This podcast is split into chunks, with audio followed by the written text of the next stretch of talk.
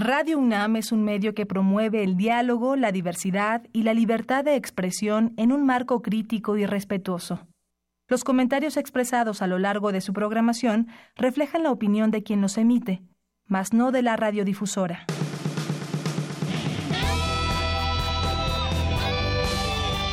Prisma RU. Relatamos al mundo.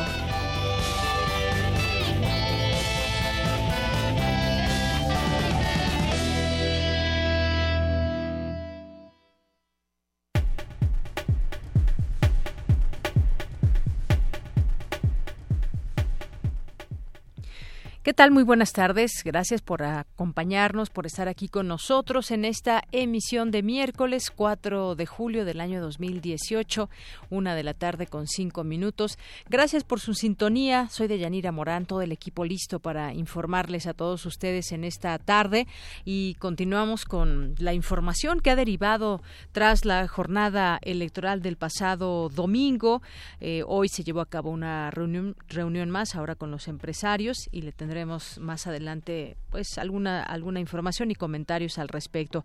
Vamos a tener también la información de, de la UNAM que le vamos presentando a lo largo de estos de estos días y también eh, vamos a tener una plática con el maestro Roberto Duque Roquero eh, abogado académico de la UNAM, experto en democracia y en derecho constitucional, para platicar con él sobre los partidos que eh, están eh, en riesgo de perder registro, que ya perdieron su registro y que, pues, esto qué implica y con quién se aliaron, porque estos partidos por lo general están aliados con otros partidos, pero aún así en esta ocasión les fue muy mal. Vamos a platicar de eso con él. También la paridad de género eh, de la que tanto se habla pero que muchas veces no se cumple también hablaremos con él de ello y de los riesgos o no que se corren cuando en un congreso ya sea local o el congreso eh, federal pues hay una mayoría de un partido como lo es en este en este caso. Estos temas los platicaremos con él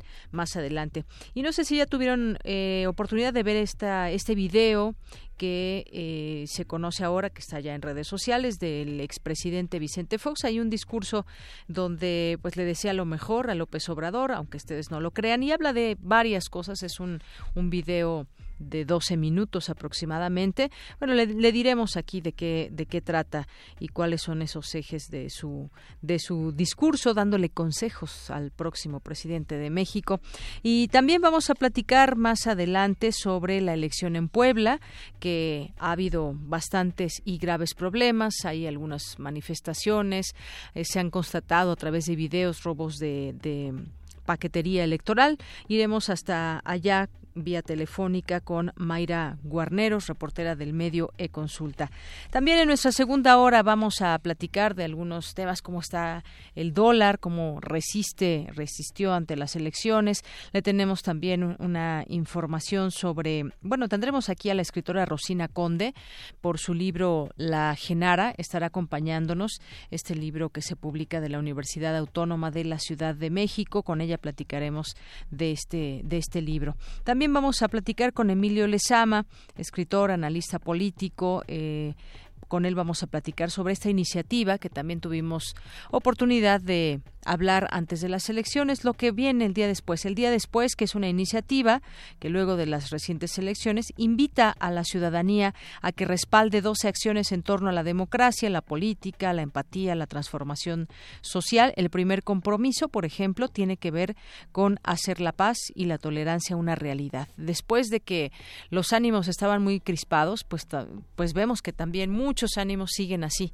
crispados. ¿Por qué no mejor hacer las paces eh, de todos los lados que sea posible y pues sumarnos a, lo que queremos como país desde una visión crítica, desde una visión de vigilantes como ciudadanos también que queremos ser parte de los cambios para un país y para tener muchas mejores cosas como en temas de justicia, de violencia, cómo terminar, pero sobre todo yo creo que nos corresponde estar bien informados. Así que pues quédese con nosotros a lo largo de esta emisión. Por lo pronto vamos ahora a nuestro resumen informativo.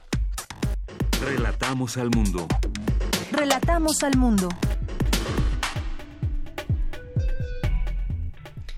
En este miércoles 4 de julio, en los temas universitarios en México y en muchos países del mundo, prácticamente detrás de todo animal involucrado en la dinámica turística, hay maltrato de que implica encierro, condicionamiento de alimentos, sobrealimentación y actos de violencia, afirmó Álvaro López, investigador del Instituto de Geografía de la UNAM. Una investigación liderada por académicos de la UNAM logró encontrar la clave de la muerte de los árboles más grandes del mundo. Esto se debe a las sequías provocadas por el cambio climático.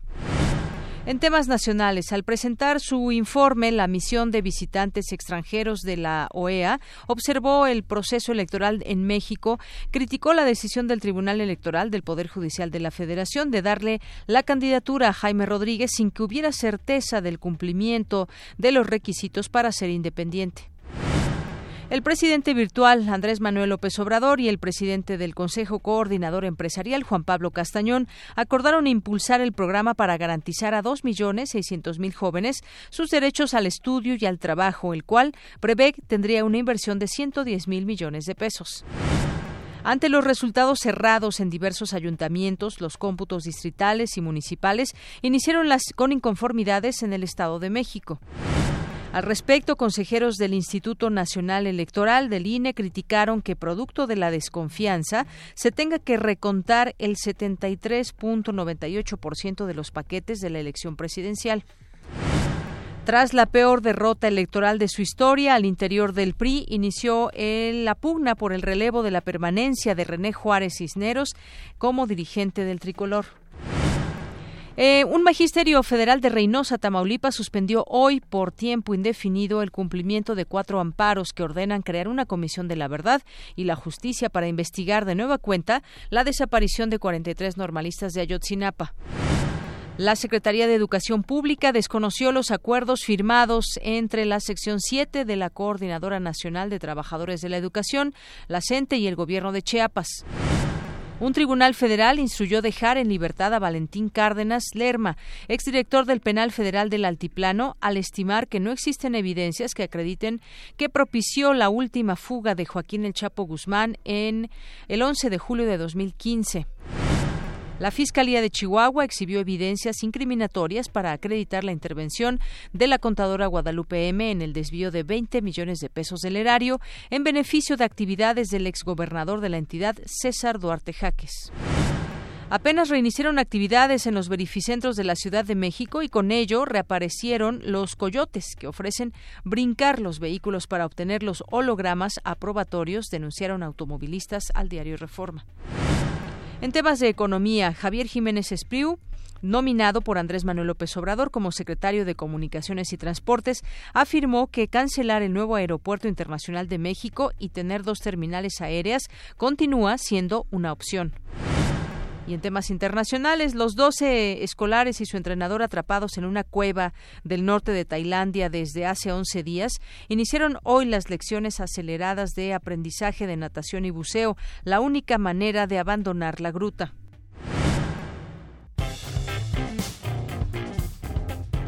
Campus RU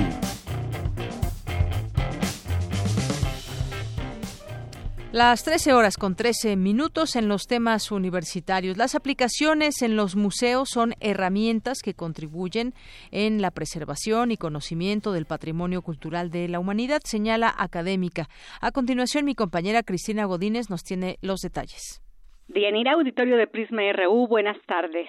Una aplicación es un software o programa diseñado para dispositivos fijos y móviles en los museos, el uso de las apps y sus páginas web se han convertido en una herramienta pedagógica y de divulgación de contenidos, expresó Angélica Silva Moreno, de la Facultad de Filosofía y Letras de la UNAM.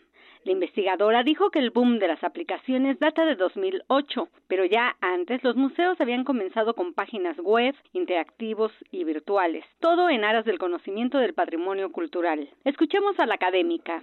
Es importante que tengamos tanto aplicaciones como páginas web de estos museos por varios motivos. Uno, para preservarlos, para preservar lo que se pintó, como les comento, hace 36 mil años de antigüedad y para que también se pueda conocer. Si hay personas que no pueden ir directamente y tampoco está permitido entrar, pues lo necesario es que se comparta este patrimonio cultural que es de la humanidad. Entonces es importante por eso.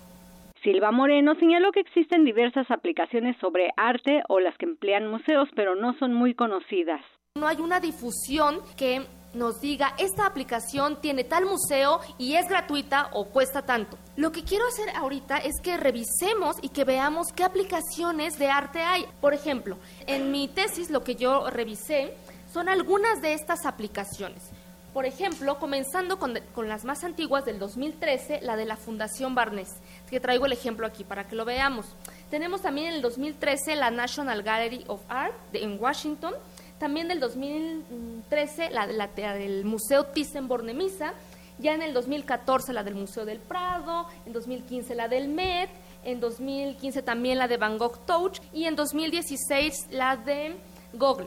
Por último, recordó que hay aplicaciones que tienen costo, otras que son gratuitas y también las hay semigratuitas, y están diseñadas para PC, tabletas y celulares, aunque lamentó que en México, por lo elevado del costo que representan, no todos los museos tengan aplicaciones. De Yanira, este es mi reporte. Buenas tardes.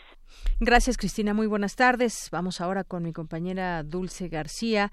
El consejero electoral del INE, Ciro Murayama, informó que si bien los datos del programa de resultados electorales preliminares del PREP muestran que los partidos Nueva Alianza y Encuentro Social pueden perder su registro, se tiene que definir a partir de los cómputos distritales. Más información con mi compañera Dulce García.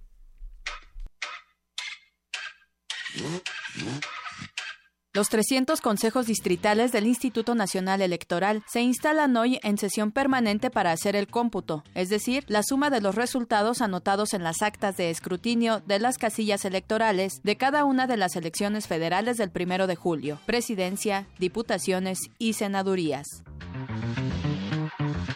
El objetivo de la instalación es brindar certeza y legalidad a los cómputos de los resultados emitidos en la pasada jornada electoral. Se trata de la tercera y última etapa del proceso y en la cual, con el acompañamiento de los partidos políticos y las candidaturas independientes, los 300 órganos colegiados sesionarán de manera pública. El cómputo final y la declaración de validez le corresponden a la Sala Superior del Tribunal Electoral del Poder Judicial de la Federación. Pero además de brindar certeza de la elección del pasado domingo, hay que saber que en caso de que se confirmen las tendencias del programa de resultados electorales preliminares, los partidos Nueva Alianza y Encuentro Social podrían perder su registro ante el INE, puesto que no habrían obtenido por lo menos el 3% de los votos en alguno de los tres comicios federales.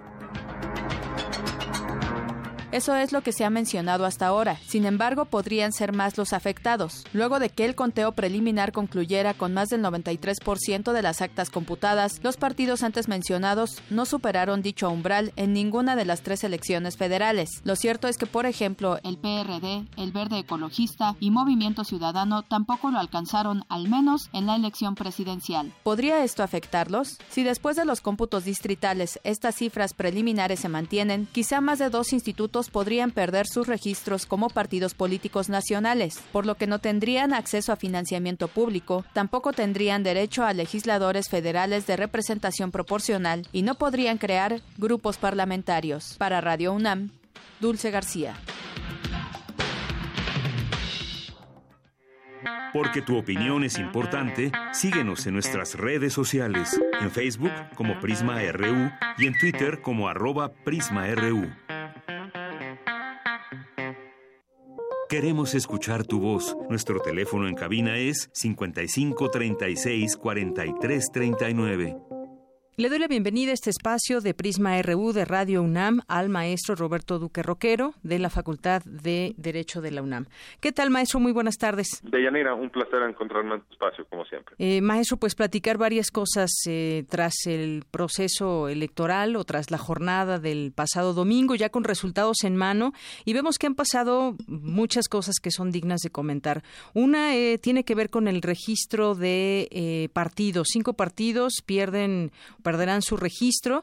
¿Y qué es lo que, lo que podemos leer? ¿Qué lectura política le damos a esto, maestro? Sí, eh, bueno, lo que ocurre es que hay varias interpretaciones eh, o varias, digamos, eh, visiones en, en los medios de comunicación y tal. Hay una idea de que van a perder el registro como resultado de estas elecciones solo dos partidos políticos. Eso es lo que ha dicho incluso el INE. Sin embargo, eso no es lo que corresponde a lo que señala la Constitución y la ley. Eh, conforme a la, a la Constitución y a la ley, perderán el registro o estarían perdiendo el registro en este momento, en caso de confirmarse los resultados del PREP, eh, cinco eh, partidos políticos, que son los dos aliados, los dos aliados de, digamos, del PAN en la elección presidencial, que son PRD y Movimiento Ciudadano, estarían perdiendo el registro. Dos aliados del, del PRI, que son el Verde y Nueva Alianza, perdiendo el registro, y uno incluso de los aliados de, eh, de Morena, que ese encuentro social estaría perdiendo también. Entonces, eh, pues para que dimensionemos eh, tremendo el, el efecto del tsunami eh, López Obradorista, ¿no? Porque de nueve partidos que hay en México estarían quedando cinco.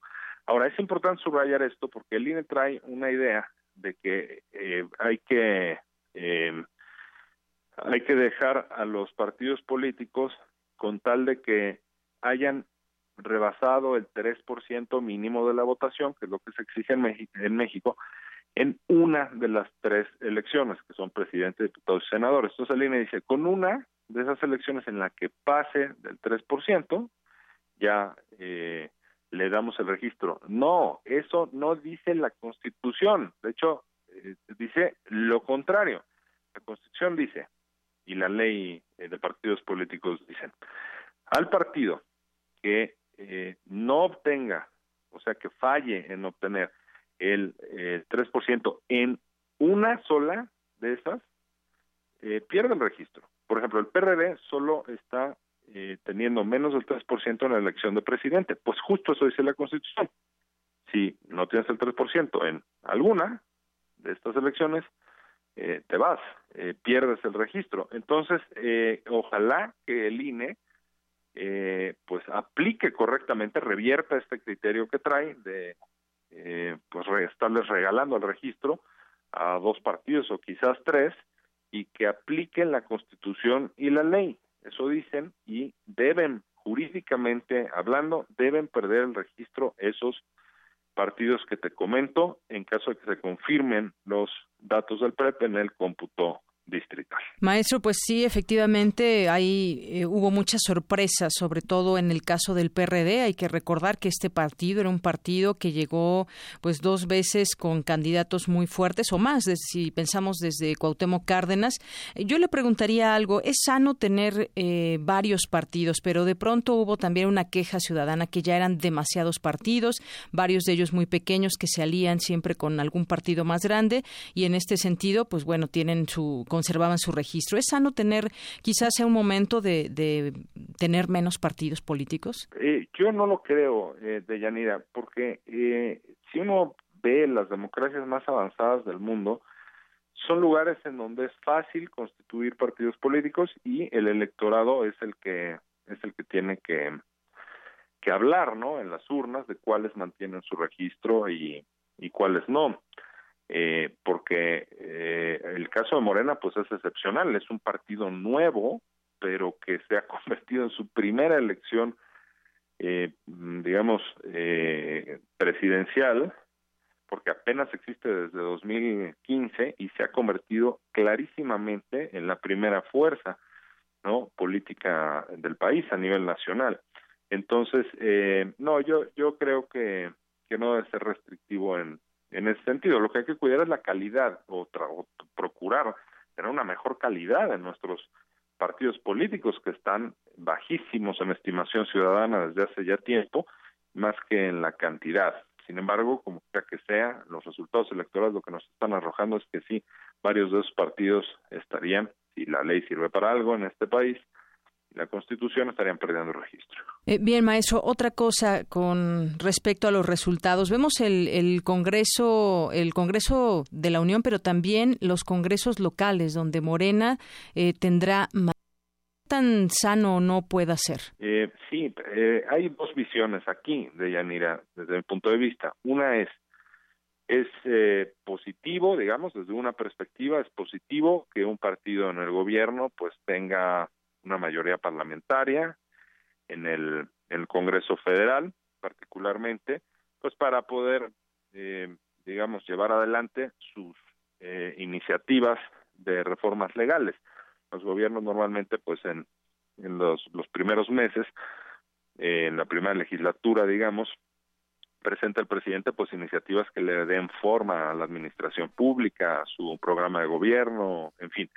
Entonces, eh, hay muchos muchas veces que se han quejado eh, presidentes como te pongo el ejemplo de Vicente Fox, él se quejaba de que lo, lo, obstaculizaba el Congreso y digamos pues ponía esa justificación, ¿no? Hasta decía que, que, había que quitarle el freno al cambio y tal porque lo estaban frenando. Entonces, eh, desde esa perspectiva, bueno, pues tiene eh, todo para eh, llevar a cabo, digamos, no, digamos, no tiene pretextos en ese sentido eh, López Obrador y, digamos, eh, en términos de que no haya una obstrucción o algo así, es una forma de verlo. Pero la otra forma de verlo es que con una mayoría de las características que tiene López Obrador e incluso en las legislaturas locales, no está lejos porque por sí solo puede ya el eh, Morena y sus aliados modificar eh, la legislación secundaria, tienen la mayoría suficiente para eso, no la Constitución, porque ahí es dos terceras partes en el Congreso, pero tampoco están tan lejos. Entonces, bueno, pues con algún arreglo político o algo así, pues podría tener estas posibilidades y además las legislaturas de las entidades, pues tiene también una mayoría ahí. Entonces, el, esta otra perspectiva es la del balance, la de los pesos y contrapesos que debe haber entre los poderes y que si se rompen puede ser peligroso, especialmente si llega un gobernante de tinte de corte autoritario. Y maestro, hablando de pesos y contrapesos, eh, también vemos una eh, conformación del gabinete, o por lo menos los nombres que hasta ahora se conocen, pues que hay una paridad de género, una deuda muy grande que se tiene también desde hace mucho tiempo, donde también, pues por ley debe haber una representación de, de mujeres, pero que no, no siempre se cumple.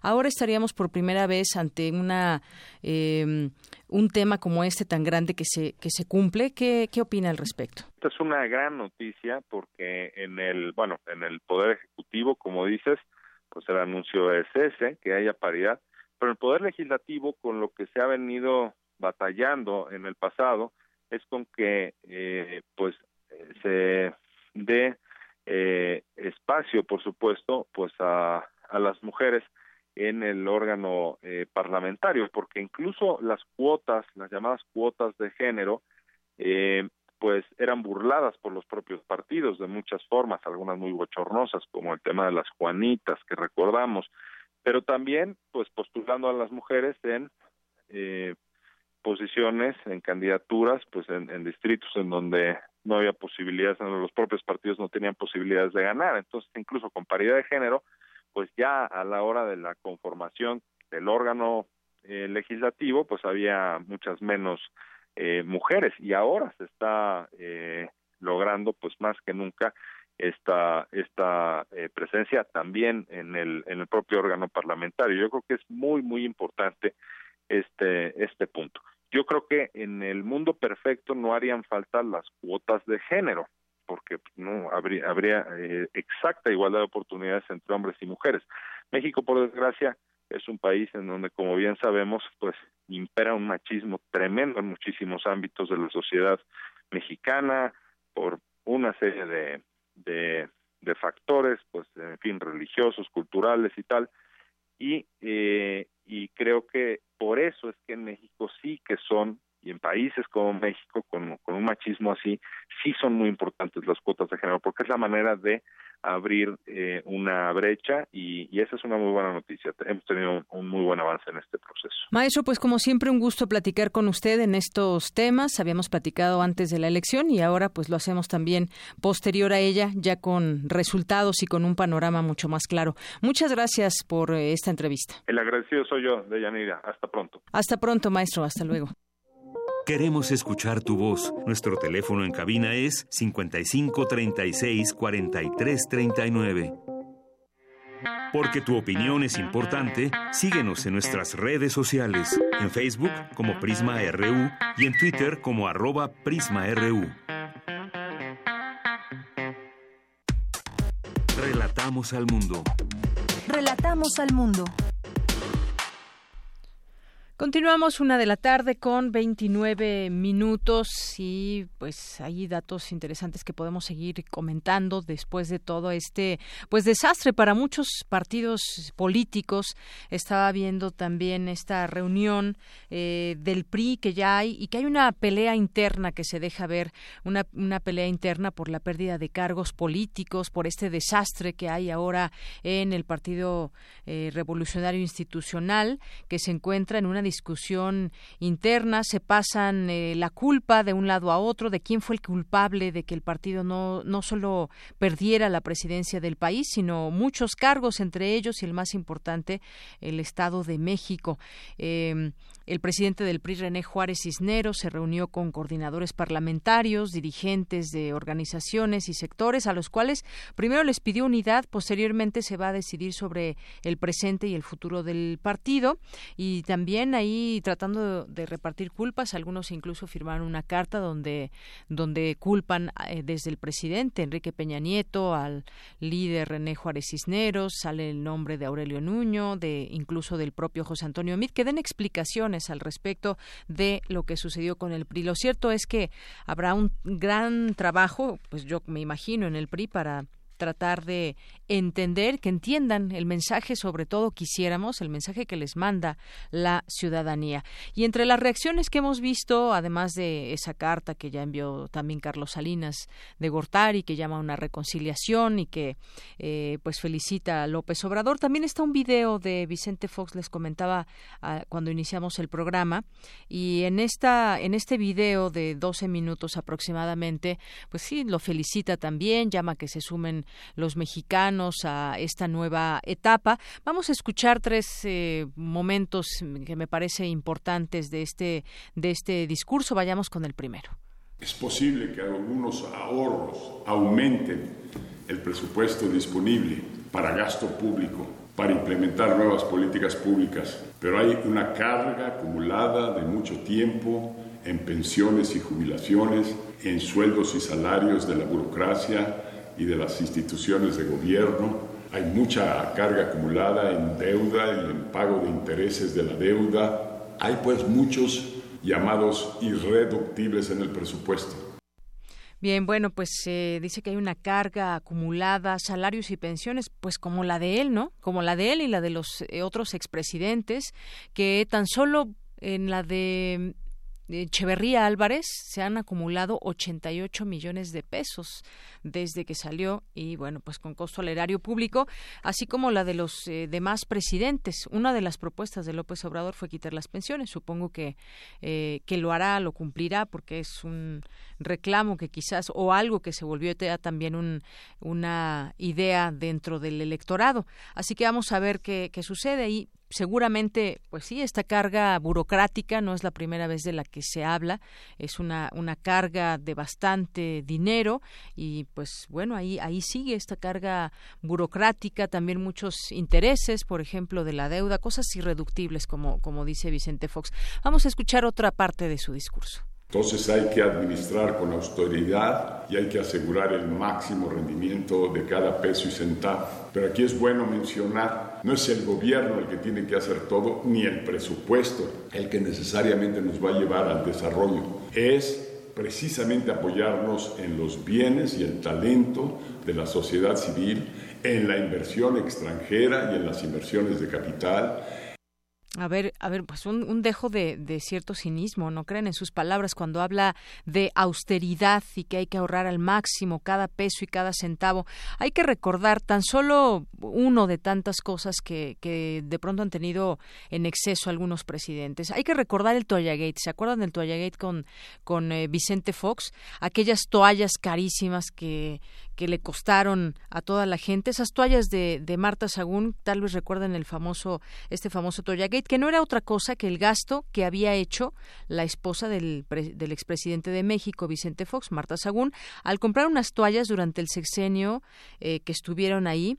Eh, esto lo sacó en su momento el diario Milenio, dio a conocer que cada una de las toallas importadas habían costado cuatro mil veinticinco pesos. Después comenzaron a salir otros gastos como la compra de unas cortinas a control remoto por 17 mil dólares y sábanas que costaban más de 3 mil 500 dólares. No pesos, 3.500 dólares, de acuerdo con información publicada por la Secretaría de la Contraloría. Así que nos viene ahora a hablar de austeridad, Vicente Fox. Es, es verdad, es, tan cínico. Digo, perdón por la ofensa, pero creo que fue mucho más ofensivo lo que tuvo que pagar el pueblo de México. No se diga todo el guardarropa de, Marta Sagún, que no compró de sus ahorros, por supuesto, y muchas otras cosas que podemos ir sacando de algunos otros expresidentes o funcionarios o líderes de sindicatos, por ejemplo, pero en este caso, pues sí, llama mucho la atención que Vicente Fox nos hable de austeridad. Y vamos a escuchar otra parte de su discurso. Aunque es bien sabido que no estoy de acuerdo con una buena parte de las ideas de Andrés Manuel, deseo que nos demuestres que existe un mejor camino para México, que asegures una transición pacífica y ordenada, respetando a las instituciones y autoridades, respetando la libertad de expresión y respetando a quienes no ganamos. Bueno, pues así más o menos va el discurso de Vicente Fox. Le da algunos consejos a Andrés Manuel López Obrador y entre otras cosas, bueno, pues ahí habla de que debe haber respeto, que le gustó mucho el discurso del Zócalo que dio, eh, el, tema de la libertad de creencias, el respeto a, los empresarios, a, a toda la, la, gente que también pueda estar con una postura crítica, pero pues sí, quería destacar estas eh, algunas partes de este discurso que hoy lanza eh, Vicente Fox Quesada, expresidente de México, y sobre todo, pues eh, cuando también él se habla de que fue uno de los que traicionó justamente esa alternancia en el poder que y tratando de imponer y bueno todo lo que su, se surgió con eh, las elecciones de 2006 cuando él ya dejaba el cargo las campañas negras y, y bueno la sombra del fraude que sigue todavía ahí pendiendo bueno pues vamos a vamos a continuar ahora con más información no sé si ya vamos a antes con ustedes Queremos escuchar tu voz. Nuestro teléfono en cabina es 55 36 43 39. Porque tu opinión es importante, síguenos en nuestras redes sociales, en Facebook como Prisma RU y en Twitter como arroba PrismaRU. Continuamos una de la tarde con 36 minutos y las victorias para muchos fueron muy claras. No así en, en Puebla. Chocan ahora morenistas y panistas por supuesto fraude en Puebla y pues también hacen un llamado al Instituto Nacional Electoral para que pues esté vigilante de esto quieren ahora un recuento también. Hay simpatizantes de Miguel Barbosa, que es el candidato de Puebla eh, por Morena y esta alianza con, eh, con otros dos partidos. Acusaron al equipo de Marta Erika Alonso de montar un laboratorio electoral con el objetivo de hacerla ganar en el Estado. Recordar que Marta Erika Alonso es la esposa del exgobernador eh, Moreno Valle ahí en Puebla. El caso es que se han visto ya videos donde supuestamente están haciendo robo de, de paquetería electoral, pero desde el día de ayer simpatizantes de Morena irrumpieron en un hotel allá en Puebla, acusaron que este lugar se, eh, se estaba eh, montando un laboratorio electoral o se había ya montado un laboratorio electoral con el objetivo de hacer ganar a la candidata por Puebla al frente. Vamos a enlazarnos hasta allá. Se encuentra eh, Mayra Guarneros, reportera del medio E-Consulta, a quien saludo con mucho gusto. ¿Cómo estás, Mayra? Buenas tardes. Hola, muy buenas tardes. Con gusto de saludarte y saludar a tu audiencia. Gracias, Mayra. Pues cuéntanos cómo están las cosas allá. Parece ser que hay encono y hay pues una situación donde están acusando de fraude. Sí, pues mira, la situación ayer, el día de el día de ayer pues fue muy la jornada muy pesada justo por esto que mencionabas, que en un en un hotel de la ciudad de Puebla pues eh, simpatizantes de Morena eh, presuntamente encontraron un lugar donde donde estaban eh, según ellos dicen eh, orquestando lo que es el, el, fraude donde se encontró papelería pero eh, pues en varios medios ha salido que es papelería ilegal pero en todo caso le corresponde ya a la autoridad electoral definir si se trataba de copias ilegales o de actas alteradas que eh, no hicieran que no que no cuadraran con lo que tiene la, el Instituto Electoral del Estado. Y pero bueno el, caso todo lo que lo que ocurrió ayer hubo gente detenida hubo eh, bastante eh, movilización, llegaron eh, Policía Federal, Policía del, del Estado, y pues bueno, detuvieron a, a, mucha gente entre los simpatizantes de Morena y simpatizantes del PAN, pero pues ya la, la FEPADE ya tomó eh, cartas en el asunto y ya están eh, con el caso y ahorita está en, en curso una sesión en el Instituto Electoral del Estado donde pues bueno se va se está abordando este tema y qué es lo que va a suceder. Otra cosa que me gustaría comentarte es que el día de ayer eh, por una convocatoria ciudadana se llevó a cabo una manifestación a la que, a la que asistió un aproximado de 30 mil personas, entre 20 y 30 mil personas que se manifestaron y en medios nacionales eh, ha circulado la versión de que son eh, simpatizantes de Morena todos y me gustaría aclarar que eh, fue una manifestación de convocatoria ciudadana uh -huh. a la que sí se sumó un contingente de Morena que pues defienden a, a su candidato Luis Miguel Barbosa pero eh, fue una solo una facción de esta manifestación y ellos eh, se ubicaron en la parte eh, de la retaguardia de, de esta de esta movilización que se llevó a cabo por una de las principales avenidas de la ciudad de Puebla, pero el resto de la gente que participó eh, pues fueron ciudadanos, acudieron académicos, acudió gente que está activa en, en los asuntos sociales y políticos de la ciudad,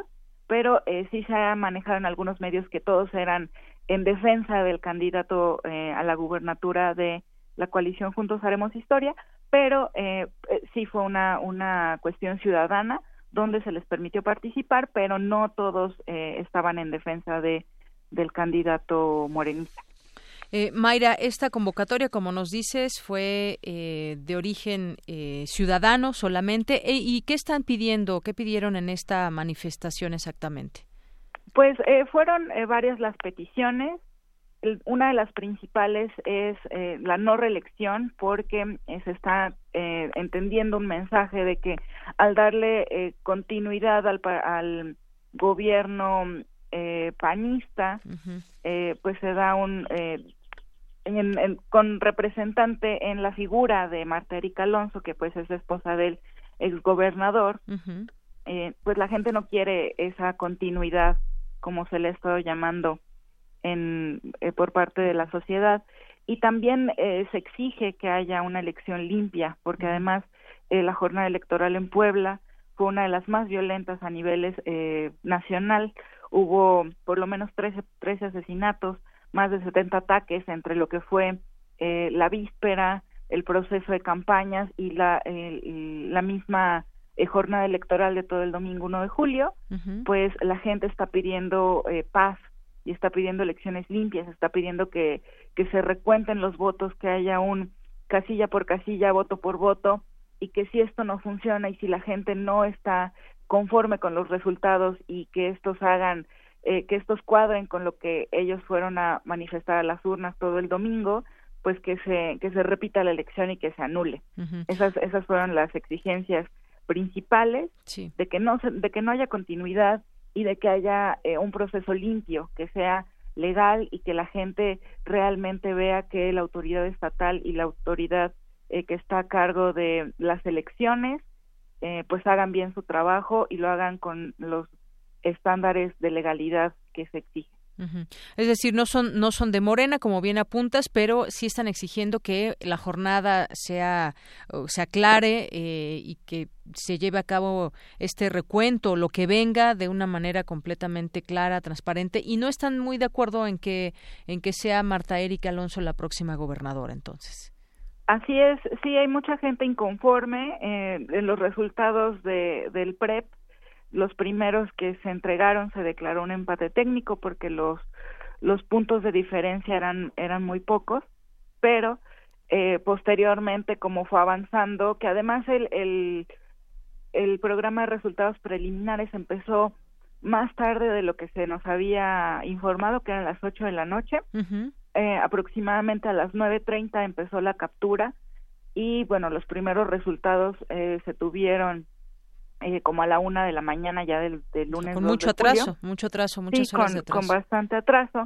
Entonces, eh, pues lo que la gente está demandando es que eh, este robo de paquetes, este esta pérdida de, de, de casillas y de urnas, eh, pues se aclare porque pues ahí debe haber votos que tienen que ser contados porque es la voluntad de la gente y pues sobre todo es eso porque sí sí hubo gente que, que votó por por Marta Erika incluso en el eh, periodo de campañas tanto la candidata del, de por Puebla al frente como de la coalición eh, Luis Miguel Barbosa estuvieron muy cercanos en las encuestas en en sus procesos de campaña fueron eh, una competición muy cerrada, sobre todo entre ellos dos, eran cuatro los, los candidatos a, a la gubernatura, pero fueron dos los que, los que tuvieron la competencia más cerrada.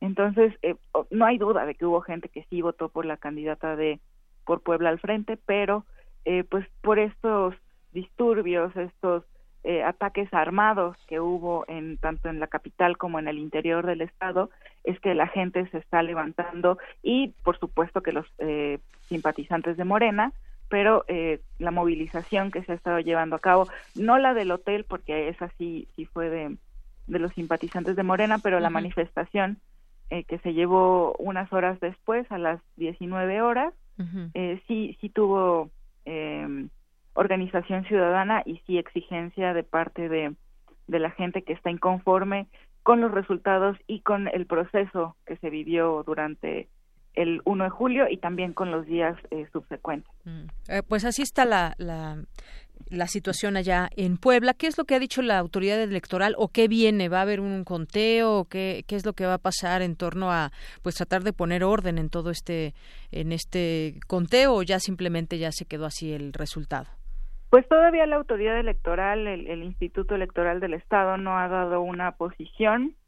Están ahora en, sesión, eh, una, una sesión que comenzó a la 1.15.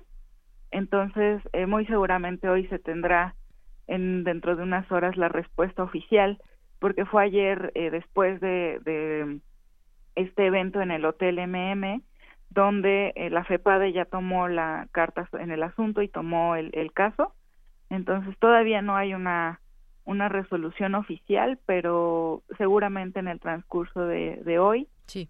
Eh, se tendrá la postura oficial. Muy bien. Pues Mayra Guarneros, muchas gracias por este reporte muy completo de lo que ha pasado allá en Puebla. Efectivamente, vimos ayer estas imágenes de la manifestación y pues oportuno aclarar que fue una convocatoria ciudadana que pues lo que desean es que haya claridad en este en este proceso. Pues muchas gracias, Mayra. Muchas gracias a ti, muchas gracias al auditorio. Muy buenas tardes. Buenas tardes. Bueno, y tenemos. Queremos escuchar tu voz. Nuestro teléfono en cabina es 55 36 43 39. Relatamos al mundo. Relatamos al mundo. Bien, continuemos con un poco de poesía después de todos estos entre resultados, comentarios y bueno, ha sido muy álgido toda esta actividad, muy interesante, emocionante también de alguna parte, de alguna manera, pues ver cómo cómo se va dando toda esta esta transición aquí en nuestro país. Vamos a escuchar en la voz de Margarita Castillo un poema, Dile que no me tema. Poesía RU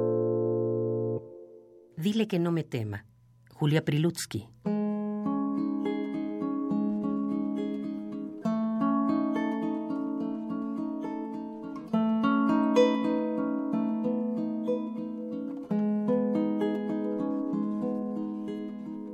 Dile que no me tema, amor, y dile que estoy a su lado, como el aire, como un cristal de niebla o como el viento que se aquieta en la tarde.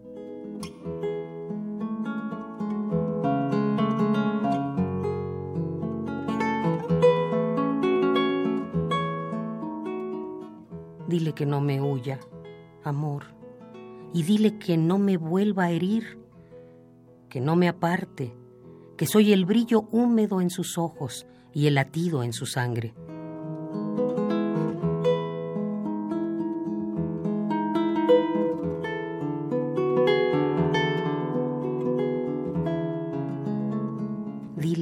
aleje, amor. Y dile que yo soy el umbral de su morada, el agua de su sed y aquel único pan para su hambre.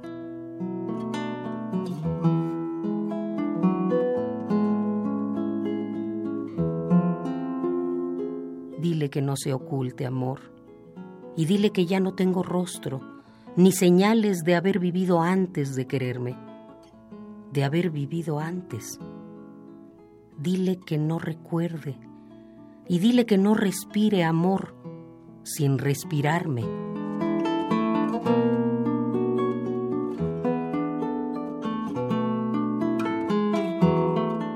Dile, amor, que no me tema, que no me huya, que no me aleje, que no me oculte y que no respire sin respirarme.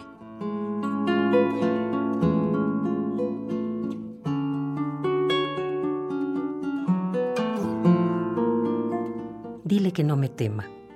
Julia Prilutsky.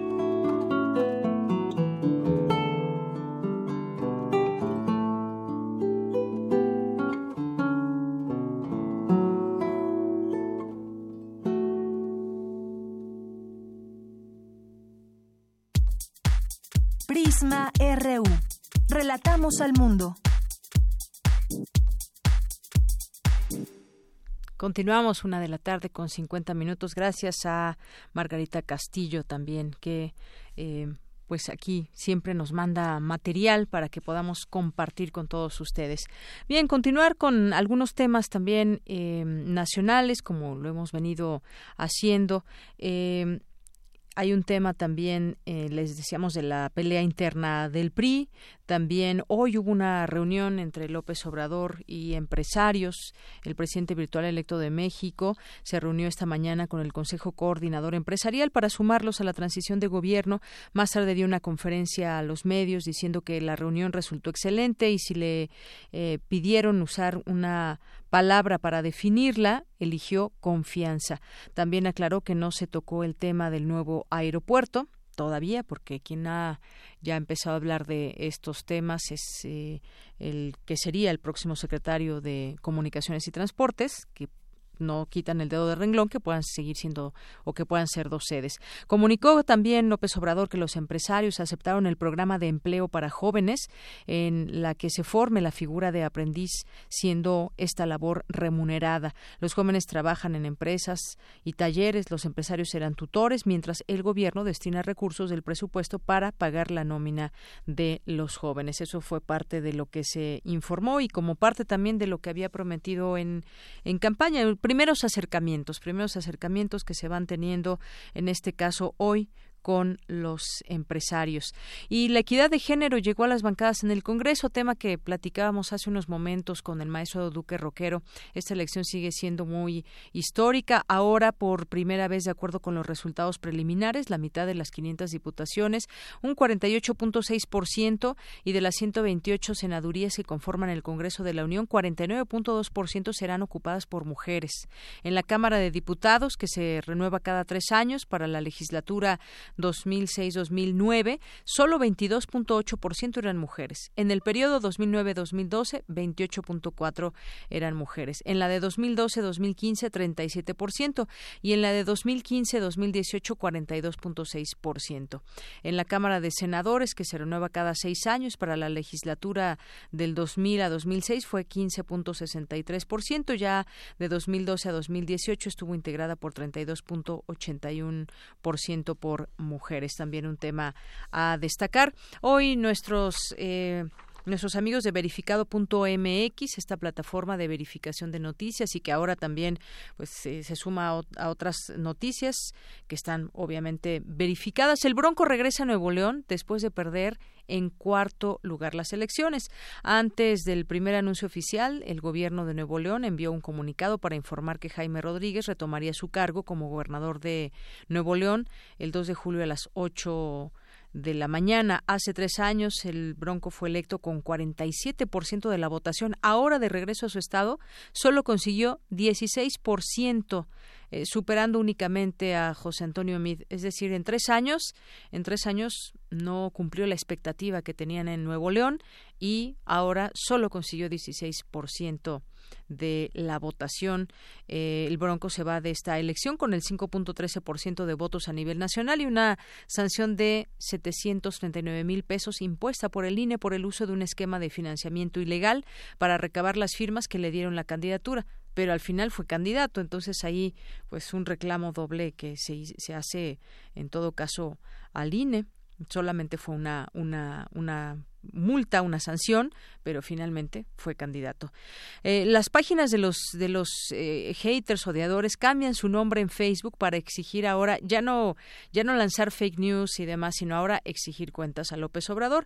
Durante toda la campaña hubo páginas en Facebook con nombres alusivos al rechazo, al desprestigio, la condena a López Obrador. No pasaron ni 24 horas para que estas páginas difundidoras de mensajes de odio, deploramiento, noticias falsas cambiaran sus nombres por la victoria de la hora virtual y bueno, ahora, por ejemplo, la página de Anaya, nuestro presidente, se llama hoy Atentos, Vigilantes y Críticos. La página Ni un voto a AMLO ni a Morena ya es México te advierte, aunque seas el presidente, nunca serás buen presidente. Y así, algunas otras, pero bueno, yo no, yo no veo dónde se quite el, el odio en todo caso. Aún, pues, como como quisiéramos todos, habrá que, tener calma y habrá que ya no sembrar ese encono que muchos han creado, sino pues más bien tratar de, de, de sumarse, de sumarse a una, a una idea, a una expectativa eh, ya lo han hecho ahí los opositores que hemos visto en su momento de López Obrador, que se han sumado desde un Carlos Salinas, Vicente Fox, ahí sí que para que pues aquellos que votaron por el PAN, porque bueno, por el PRD fueron muy pocos, pues vean estos videos a ver, a ver qué les parecen, a ver qué les parecen, si se quizás quieran sumar un proyecto siendo críticos, porque ellos han dicho eso, ¿no? Que van a seguir siendo críticos. Continuamos. Tu opinión es muy importante. Escríbenos al correo electrónico prisma.radiounam@gmail.com.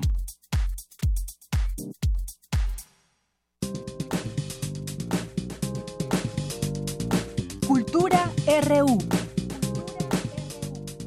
Si te quedaste en casa y vives en la Ciudad de México, te recomendamos acercarte a la Unidad de Vinculación Artística, mejor conocida como UBA, un área estratégica del Centro Cultural Universitario Tlatelolco. La UBA se dedica a la difusión de la educación cultural no formal, que a partir de un marco de enseñanza-aprendizaje propicia la construcción de conocimiento significativo y favorece el desarrollo del pensamiento crítico y este verano ofrece al público en general cursos para niños y jóvenes. Conversamos con Jimena Jasso, jefa de mediación educativa del Centro Cultural Universitario Tlatelolco, para saber más detalles de los cursos de verano en los que podemos participar. Bueno, nuestro curso de verano justo va a empezar el sábado 21 de julio y vamos a trabajar tres sábados. Es un curso de verano dirigido a niños desde los tres añitos hasta los 12, porque todos nuestros cursos son acompañados de sus papás. Así que la idea es generar experiencias familiares en la que tanto los niños, los hermanitos, los abuelos, todos puedan involucrarse en, en las experiencias que nosotros diseñamos. Y bueno, uno de ellos se llama Viaje por el Mundo Prehispánico y bueno, lo que estamos nosotros buscando con este curso es acercar a los, a los niños al Museo de Tlatelolco, pero no solamente conocer la época mexica, que es la que el museo representa, sino también vamos a conocer otras culturas de nuestro país que eh, algunas existen desde la época prehispánica y bueno, con sus transformaciones han seguido hasta nuestros días. Entonces vamos a platicar de los huicholes, vamos a platicar también sobre los mayas en diferentes épocas y los niños van a conocer también el idioma náhuatl. Bueno, van a trabajar con el idioma náhuatl, vamos a hacer algunas poesías en ese idioma y después vamos a hacer un papalote, que también es una palabra náhuatl, para que allí puedan ellos expresar sus poemas en náhuatl y dejarlos volar al viento, así como los papalotes. Y bueno, otro de los días también vamos a conocer cómo se sembraba en la época prehispánica, las chinampas y diferentes mitos, diferentes historias de algunas de nuestras culturas sobre la siembra y lo importante que es pues todo el trabajo agrícola para nuestro país. La idea es que se inscriban, pueden inscribirse a uno de los sábados nada más o pueden inscribirse a los tres. Tenemos tres actividades diferentes en cada uno de los sábados. Y por otro lado, tenemos un curso para jóvenes. Eso es a partir de los 12 años. También hay que inscribirse a partir del sábado 21 de julio, sábado 28 y sábado 4 de agosto. Es un curso para jóvenes, entonces es sobre el cómic. Justo retomando la idea de, bueno, la experiencia del Memorial del 68 que habla sobre la historia del movimiento estudiantil. Queremos involucrar a los jóvenes en esta década de los 60, pero por medio del cómic. Entonces vamos a hablar de X-Men, por ejemplo, pero vamos a entender X-Men desde el contexto social y político de la época de los 60, es decir, pensando en que este cómic refiere a la otra edad y todos estos problemas políticos de la época en la que se veía a veces al otro y al diferente como un enemigo y bueno, el conflicto de los otros por intentar también encontrar un lugar y una representación en el mundo. También vamos a hablar sobre las mujeres en el cómic, igual refiriéndonos a la época de los 60, que fue una década muy importante para la lucha de las mujeres por igualdad, de nace la minifalda, nace la píldora anticonceptiva, entonces hay transformaciones políticas importantes también en la mujer, entonces vamos a ver cuál es esa relación entre las mujeres y los cómics, cómo son representadas en el cómic y cómo pues luego pueden volverse heroínas. Y finalmente también vamos a hablar sobre la tecnología en el cómic y en la época de los 60, porque la tecnología fue fundamental para entender, por ejemplo, la Guerra Fría y esta carrera espacial en la que cada país o cada bloque quería demostrar su superioridad de acuerdo a, pues justamente a qué tanta tecnología tenían. Entonces vamos a ver una crítica de, de esta experiencia del mundo tecnologizado pensando que puede llegar a ser un mundo mejor. Ya vamos a empezar con las inscripciones. Esperamos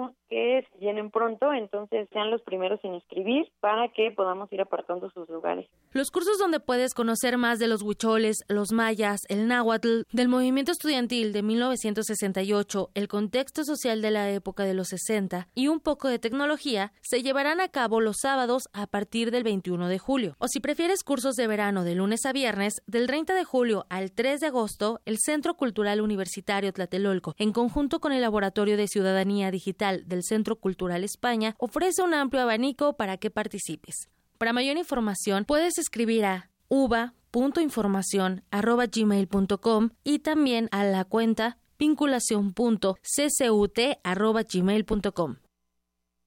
Bien, continuamos. Gracias por su sintonía. Vamos a hacer un corte en este momento, no sin antes pedirles que nos escriban a nuestras redes sociales arroba PrismaRU, PrismaRU en Facebook y a nuestro teléfono.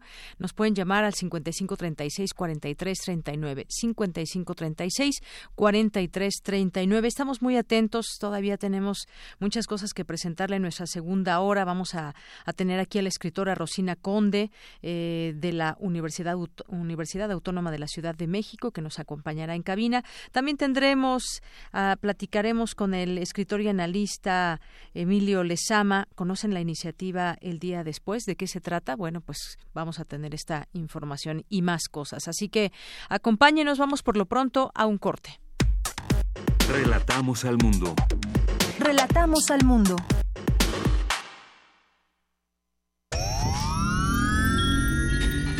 10 frasquitos de gel desinfectante, 4 caldos cultivos, compostas, un invernadero sonoro. En este ambiente se experimenta la nueva música en compañía de sus creadores. Cultivo de ejercios, frescura en la flora musical. Lunes y jueves, 21 horas, por el 96.1 de FM. Radio UNAM.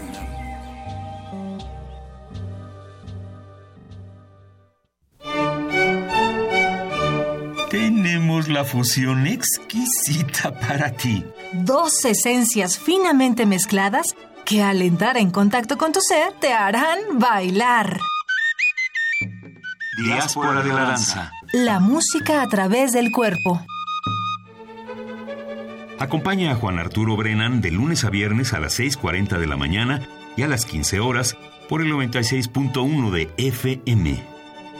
Radio UNAM Experiencia sonora.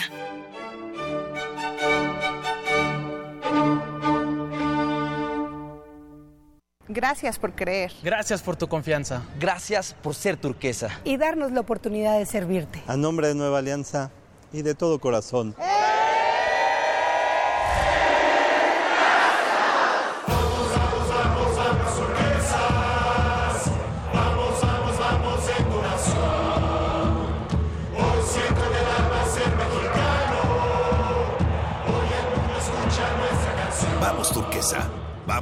Nueva Alianza. El maestro Felipe Garrido, director del programa Rincones de Lectura y miembro de la Academia Mexicana de la Lengua, impartió el curso Aprender a leer.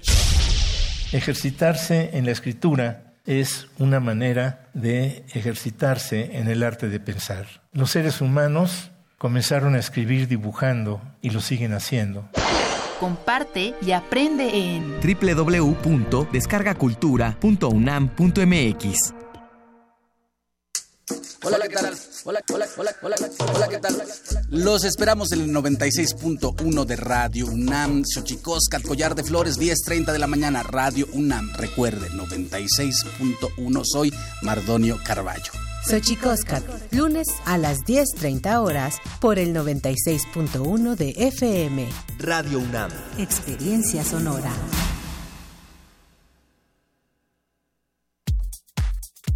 Tu opinión es muy importante. Escríbenos al correo electrónico prisma.radiounam@gmail.com. Queremos escuchar tu voz. Nuestro teléfono en cabina es 55 36 43 39. Relatamos al mundo. Relatamos al mundo. Continuamos, continuamos aquí en Prisma RU, son las 2 de la tarde con 5 minutos y bueno, pues ya, ya está aquí con nosotros la escritora Rosina Conde, en un momento tendremos oportunidad de entrevistarla y platicar de su libro La Genara. Antes nos vamos a ir a información, eh, tenemos esta información de mi compañera, ¿con quién vamos? Con mi compañero Abraham Menchaca, que ya aquí revolví las hojas de la escaleta. Abraham Menchaca nos tiene información. El peso resiste a las elecciones, la tensión financiera entre México y Estados Unidos, así como a la incertidumbre global. Los detalles de la información con Abraham Menchaca.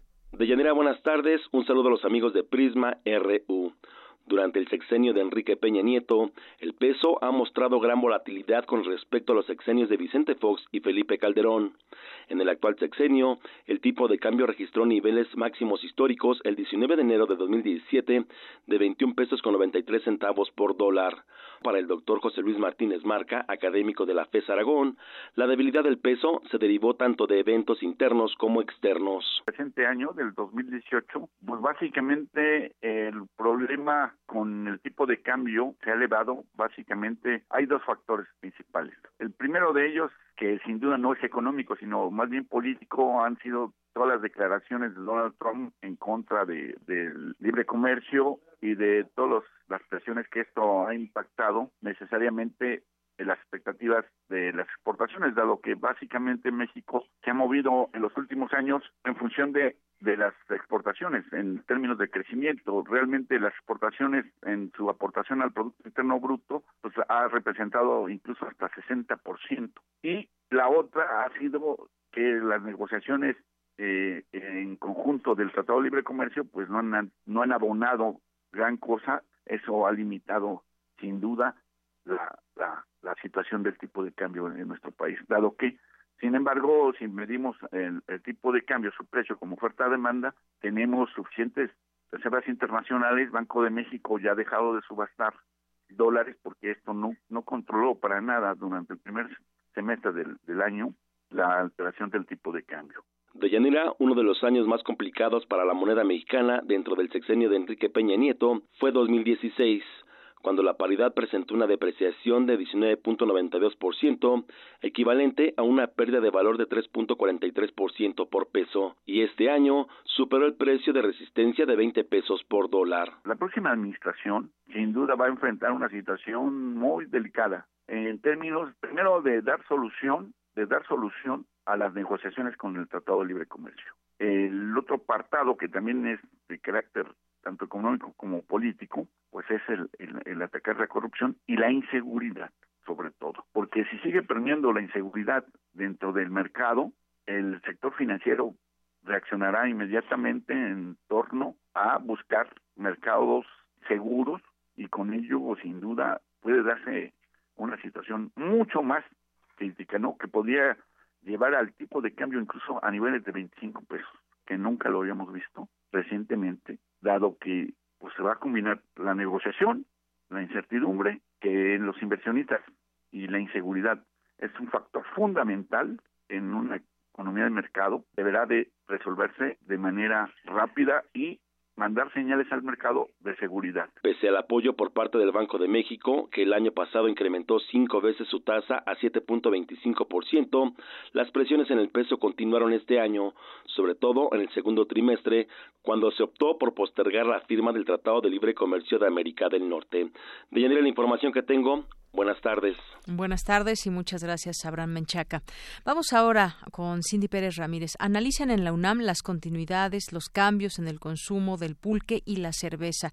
Adelante, Cindy, con la información. Muy buenas tardes a todas las personas que nos escuchan en Prisma RU. Durante la conferencia 2X o 5 Conejo, la cerveza, el gusto y la identidad mexicana, celebrada en el Centro de Investigaciones Interdisciplinarias en Ciencias y Humanidades de la UNAM, Jeffrey Pilcher, de la Universidad de Toronto, Canadá, señaló que la cerveza 2X, una marca de 1897, era símbolo de la modernidad. Macuiltochtli, 5 Conejo, al contrario, era el dios azteca del pulque. A través del siglo XX, los grupos cerveceros desarrollaron una intensa estrategia publicitaria que, denostando el consumo del pulque, modificó el gusto y la identidad en México. Las primeras cervezas que toman los mexicanos uh, en el siglo XIX eran ingleses, uh, una que se llaman ale. Uh, había dos clases, el India Pale Ale y el otro estilo de, de cerveza inglesa era el Stout en fines del, siglo XIX, uh, las, uh, las cervezas empezaron a, llegar a México de uh, Alemania y especialmente de Bavaria. Por 1986 um, se venden 12 millones cajas, es segundo solamente a Heineken. Era eh, totalmente, pero totalmente inesperado. Hasta los de modelo no sepan que cuando eh, el éxito global y la consolidación de, los mercados, por ejemplo, uh, todas las cervezas ya se venden de un mismo compañía que se llama AB InBev, que es realmente es de, capitalistas brasilianos. Modelo pertenece a InBev y, 2X, o sea, um, FEMSA, Cuauhtémoc y, y Moctezuma, es de Heineken. La mayor parte de las pulquerías cerraron, llevando su consumo al borde de la extinción, mientras que, por otra parte, la industria cervecera se fortaleció y se convirtió en una de las industrias más prósperas. Los consumidores uh, de pulque aquí en México han bajado muy fuertemente en los años 90. Pues eh, realmente a través del siglo XX había un, grupo de consumidores que, que se, se toman de joven y, mantienen el, sabor, um, pero en los 90 eh, la producción del pulque casi se desaparece. Uh, y habían como figuras como uh, uh, el folclorista y intelectual orgánico Armando Jiménez, de picardía fama, que escribió de las pulquerías Ah, en, en, los años de, de 2000, um, realmente la cocina de, de, los pueblos bajos, de callejera, de los campesinos, realmente una cocina, un una, um, consumo de turismo culinario muy fuerte, con, con México como el eh, UNESCO. Bueno, están haciendo, bueno, con colectivos pulqueros, pero con sabores muy distintos. Cinco Conejo es la primera cerveza artesanal latina en los Estados Unidos hecha por un mexicano inmigrante. Esta bebida se convierte así en un elemento de reconquista cultural capaz, quizá, de rediseñar la identidad mexicana. Este es el reporte que tenemos. Muy buenas tardes. Gracias, Cindy. Muy buenas tardes. Y ya casi estamos en esta entrevista con la escritora Rosina Conde. Antes, rápidamente, mandar saludos a quienes nos están siguiendo muy de cerca y enviando saludos aquí en el Twitter, a JP, a Revista Desocupado, Juanjo M, Isaac, eh, también nos escribe, hay un, video que les vamos a eh, compartir del maestro Roberto Duque, Juanjo M, Eddie Eddy, Verónica Farías, Verónica Farías que nos dice, el INE debe respetar el voto ciudadano y en la Constitución. Los partidos que no hayan obtenido el 3% en las tres elecciones no deben de conservar su registro.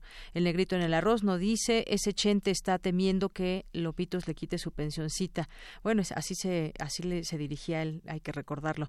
Verónica Farías también nos escribe por aquí, va a ser de letras. Brian dice mejor que lo haga ahora a que no lo hiciera nunca, que no queremos unidad ya. Esto refiriéndose a lo que comentábamos del, del video del discurso que lanza el expresidente Vicente Fox. Brian, muchas gracias y sí, ojalá que Ojalá que exista esa unidad. Eh, Diogenito nos dice, si alguien debiera guardar silencio, no porque no pueda hablar, sino porque no tiene ninguna autoridad moral para hacerlo, es Fox, que por su culpa fueron 18 años perdidos para México y por ello estamos como estamos. Gracias. Verónica Ortiz Herrera nos dice, buenas tardes, todos exigiremos que les quiten las pensiones a los expresidentes, por eso votamos por AMLO, para que se acabe con los privilegios de los diputados también. Andrea González nos dice, Fox lo único que quiere es no perder su pensión, creo que le dan demasiada importancia a sus comentarios la mayoría de los medios. Muchas gracias. Eh, Negrito en el arroz, Barbosa bien iracundo por las elecciones. César Soto, muchas gracias. P. José Luis Sánchez, que nos hace llegar aquí un video. Gracias. Carlos Río Soto, Juanjo M.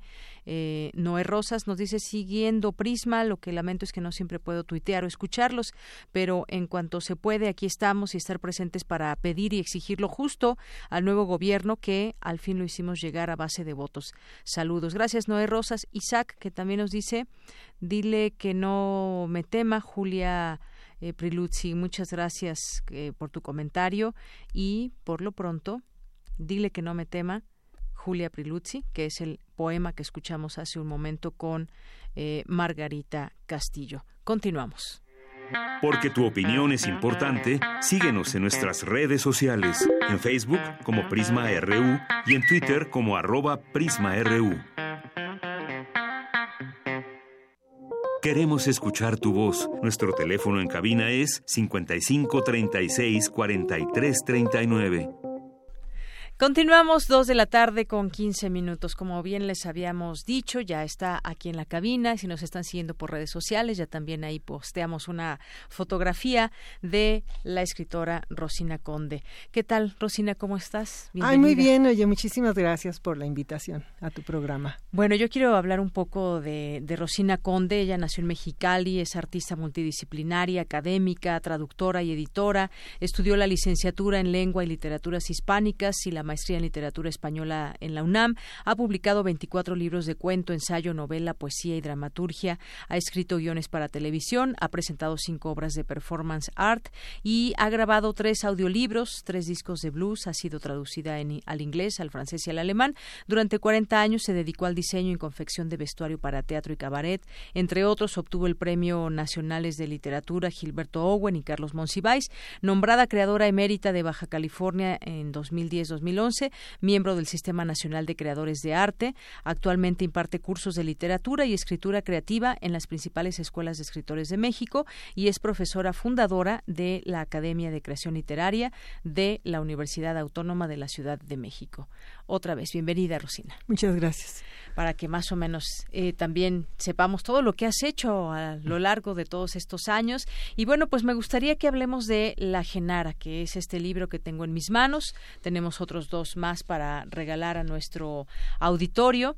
Pero pues platícanos, yo eh, voy a la mitad del libro, son cartas y en donde se muestran muchas cosas, muchas cosas de, del amor, del desamor y de tanto. Cuéntanos sobre la Genara. Pues mira, el proyecto se inició como un proyecto de novela por entregas.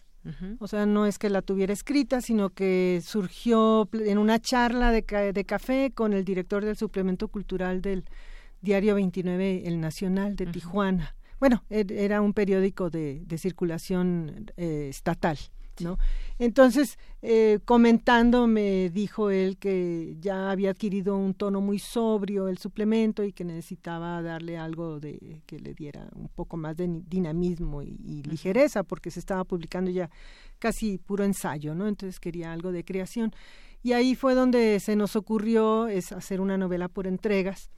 Eh, yo lo primero que le pregunté, bueno, yo leía el suplemento, pero no sabía yo cuál era el público del suplemento y él me comentó que pues principalmente estudiantes universitarios de las carreras de comunicación, de letras, de filosofía, de historia, o sea, principalmente humanidades en, Baja California, ¿no?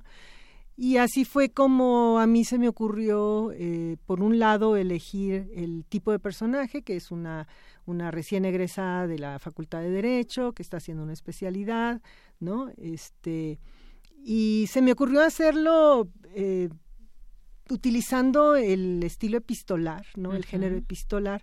Por un lado, porque es un género tradicionalmente femenino, ¿no? Eh, las mujeres eh, durante muchos siglos se nos ha prohibido la escritura y entonces lo, el único recurso o el único medio al que tenemos acceso pues es la epístola, ¿no? Y también un poco recordando a mis escritores, este, por un lado los escritores por entregas del siglo XIX y por otro lado pues también los escritores epistolares como, como este, pues los escritores de, también del siglo XIX que, que pues que trabajaron mucho este género, ¿no? A mí me gusta mucho hacer así como que pequeños homenajes a mis a mis maestros y maestras, ¿no? Y así fue como surgió, por un lado, el, el tipo de personaje, el, el género al que acudí y por otro lado también el tipo de lenguaje que utilicé, porque pues era un diario de circulación regional, entonces pues quería yo que fuera un lenguaje pues fresco, dinámico, cotidiano y también afín a mis, a mis lectores potenciales, ¿no? En este caso, sobre todo las lectoras, ¿no? Y por, eso este lenguaje coloquial que también se presta mucho a la, a la epístola, ¿no? Que es un, un, lenguaje coloquial, informal, pero a la vez culto, porque son este eh, personajes universitarios, ¿no? Este y también un poquito pues recurrir al, al, sabor de lo que es el chisme, ¿no? Al, A lo que se cuenta uno entre, entre hermanas y, y entre, entre familiares y, amigos, ¿no? Así es. Sí, efectivamente, este personaje central que es eh, Genara, pues nos lleva, nos lleva a, momentos, a lugares que quizás eh, hemos vivido también como mujeres o hemos vivido como, como, como personas, esta relación que tiene también con su entorno, con su pareja, con su hermana, con sus padres, eh, con sus amigas y también la relación que comienza con los libros, ¿no? a, recomendación de su hermana Luisa. Y películas. Y películas, exactamente. y que ahí nos llevas también de la mano por recomendaciones literarias y de, películas. Esa parte me, gustó mucho que, que lo podemos ver en las postdatas sobre todo. Bueno, te digo, también muchos son para hacer pequeños homenajes, ¿no? o sea, libros que he leído y que me han gustado mucho, películas que además estaban viéndose en ese en esa época en, en Tijuana, ¿no? Este, como sí, que hay que recordar, estamos hablando de qué años, de 1980. Es principios de los 90, la, sí, la novela la, la, empecé a publicar en, las, en 1990 justamente en, en, el periódico, ¿no? Después, yo no la concluí en el periódico porque se cerró el suplemento, desafortunadamente, pero algunos años después el director del Secut este, me la pidió para publicarla ya como libro y este y entonces ya la concluí, ¿no?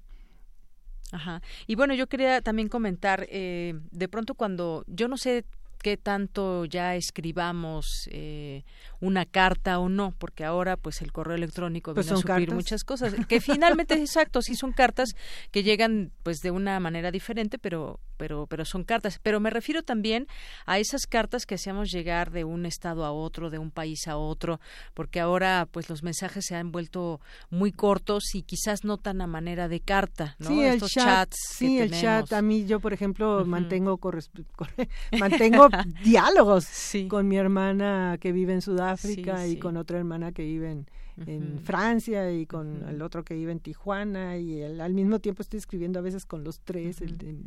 claro, es una inmediatez la que se tiene ahora con los chats, pero digo, yo sí era de las personas que escribía cartas, que me gustaría volver a escribir cartas, ¿por qué no? Sigue, seguimos teniendo el servicio postal y demás, pero no, no teníamos toda esta mensajería inmediata y entonces de pronto alguien se iba de vacaciones o alguien se iba a vivir a algún país lejano o a otro estado y entonces esa, ese intercambio de cartas y volver a lo epistolar que decías, eh, eh, pues muy interesante, porque ahí dejamos una, dejamos, mm, revelamos una parte de nosotros cuando escribimos a alguien con cariño, con amor, dejamos una parte también de, de nosotros impresa, ¿no? Porque normalmente, bueno, también podemos hacer cartas a máquina o cartas eh, a mano. A mí me gustaban mucho las cartas a mano, pero quizás cuando ya era un, un tema mucho más formal, pues decidíamos optar por la máquina, la máquina de escribir, claro. Sí. Bueno, en ese en ese momento todavía no se popularizaba tanto el internet, pero ya iniciaba, sobre todo en la industria maquiladora, en donde tienen tecnología de punta, ¿no? En Tijuana.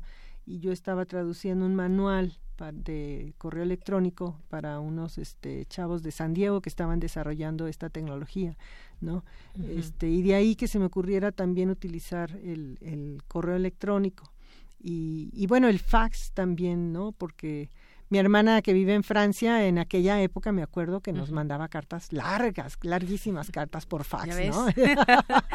en vez de mandarlas por correo, las mandaba por el fax. Ajá, sí, sí, sí, fax, que bueno, ahora ya todavía se usa el fax. Yo de pronto he visto alguna papelería que dice fax, pero yo no sé si todavía pues se usa. Yo lo he visto más bien en, algunos otros países, ¿no? Pero no precisamente en, México ya casi no se usa. Ya casi todo es correo electrónico, este y, y cómo se llama este Skype o, videoconferencias no ya ni siquiera eh, lenguaje escrito sino sino ya en vivo y a todo color no por la pantalla de la computadora no así es. Pues sí este es el libro se los recomendamos. Nos decían ahorita pues están de vacaciones está de vacaciones la UNAM universidades entre ellas la UACM pero se puede adquirir ahí en la universidad sí ahí en, en la rectoría en García Diego está la librería este, ahí se puede adquirir. A partir del 30 de julio ya va a estar abierta otra vez la universidad. este, en Cuautepec también hay una librería en la, en la unidad de Cuautepec. este, y bueno, eh, se puede adquirir también a través de mi, de mi página, de mi, de mi correo electrónico, ¿no? Yo también puedo puedo proporcionar. Ah, claro, adelante nos puede proporcionar su correo. Sí, es tu correo. Rosina con S, una como si fueras a escribir Rosa, ¿no? Rosina Conde 54 arroba gmail.com arroba gmail.com. Muy bien, ahorita también lo vamos a compartir en nuestras redes sociales. Y bueno, aprovechando que estás aquí, Rosina, a mí me gustaría que nos platiques también eh, nos, eh, lo que leí hace un momento, que también eres profesora fundadora de la Academia de Creación Literaria de la UACM, que es una universidad también que pues ha retomado bastante importancia, que ha tenido también, ha tenido muchos de pronto ataques o altibajos, eh, no, no, no lo sé, pero me gustaría que nos platiques cómo, pues cómo se trabaja con los jóvenes desde este ámbito de la literatura y cómo ves a todos esos jóvenes que pues se están iniciando en este, en estos temas. Pues mira, nosotros desarrollamos un programa para la formación de escritores con, con nivel de licenciatura, ¿no? Este eh, tenemos egresados que ya se han ido a hacer maestrías a, Estados Unidos en, en Creative Writing ¿no? A Texas, por ejemplo, o a, o a Francia incluso, ¿no? España. Eh, es una licenciatura que se llama Licenciatura en Creación Literaria, fue la primera en América Latina y en España tampoco, o sea, todo el mundo de habla hispana fue la primera licenciatura. Había diplomados, el diplomado de la SOGEM, por ejemplo, el diplomado para escritores de la SOGEM, que tiene como 40 años, ¿no? Este, y había un doctorado en Casa Lam, en novela, eh, pero particular, ¿no? Este, eh, nosotros eh, nos conformamos como equipo a partir de la fundación de la universidad, cuando la fundó don Manuel López Obrador, con el ingeniero Pérez Rocha, ¿no? Francesca Gargalo, que es una historiadora y escritora, también una intelectual, eh, a ella se le ocurrió proponerle este proyecto al ingeniero Pérez Rocha. Él lo acogió con muchísimo gusto porque la intención de la universidad era ofrecer carreras alternativas que no estuvieran en la UNAM, ni en la UAM, ni en el POLI, ¿no? Y entre otras, pues estuvo creación literaria o arte y patrimonio cultural, o la licenciatura en promoción de la salud, que son licenciaturas sumamente revolucionarias, este, me, refiero en el, en el ámbito educativo mexicano, ¿no? La CEP aplaudió mucho nuestro plan de estudios porque es un plan sumamente flexible, este, que se adapta a los intereses de, de cualquier escritor, ¿no? Eh, nosotros cuando diseñamos esta carrera, pues somos puros escritores, eh, lo primero que pensamos fue cuál habría sido la carrera que a mí me, que me habría gustado estudiar, ¿no? ¿Qué carrera me habría gustado a mí estudiar? Entonces la planeamos en función de, de intereses eh, literarios, eh, como académicos, ¿no? Eh, intereses eh, de inventiva o artísticos, ¿no? En, en, el sentido de, así como puedes ir a estudiar música o pintura, pues puedes ir a estudiar escritura, ¿no? Escritura eh, creativa, ¿no? Eh, y también lo planteamos en función del ámbito, este, el ámbito laboral. Entonces, ¿de qué vivimos los escritores? ¿no? Vivimos de dar conferencias, de cuidar edición de libros, de publicar libros, de crear editoriales, ediciones este, independientes, ¿no? este, de dar clases, tanto a escritores eh, noveles como, como a estudiantes de la literatura, críticos literarios. ¿no? Entonces, eh, pensando en todos estos ámbitos en los que nos desempeñamos los escritores, fue que desarrollamos el plan de estudios. ¿no? Y te digo, fue, un, fue muy aplaudido por la Secretaría de Educación Pública porque dijeron que pues que era el, el, el, plan más flexible y más propositivo que se había presentado en las últimas décadas. pues qué bueno, que, qué bueno que nos platicas todo esto para también saber cómo, cómo funcionan las cosas eh, ahí en la Universidad Autónoma de la Ciudad de México. Ahora que mencionabas a Andrés Manuel López Obrador, eh, pues sí, justamente eh, en su mandato cuando fue jefe de gobierno se tuvo esta esta iniciativa esta propuesta y, me parece que me, parece que ha crecido y que ha sido pues bien recibida entre jóvenes estudiantes entre académicos que han hecho de esta universidad un punto de encuentro importante de esta y, muchas otras carreras que se pueden ahí estudiar. Quizás ahora con esta eh, victoria que, que tuvo en las pasadas elecciones del domingo pues se pueda también voltear a ver para quizás nuevos proyectos y nuevas cosas para la Universidad Autónoma de la Ciudad de México. ¿Cómo viste, por cierto, como escritora, como académica, como ciudadana, esta, este triunfo de López Obrador? Pues mira, yo estoy muy contenta porque fue un triunfo contundente y este y además pacífico, ¿no? Sin necesidad de, levantarnos en armas, ¿no? Pudimos, pudimos este ganar democráticamente, ¿no? Yo estoy muy contenta porque yo a mí me gustó mucho la labor que hizo eh, don Andrés en, durante su jefatura de gobierno eh, y, yo aplaudí mucho el que se hubiera creado la universidad.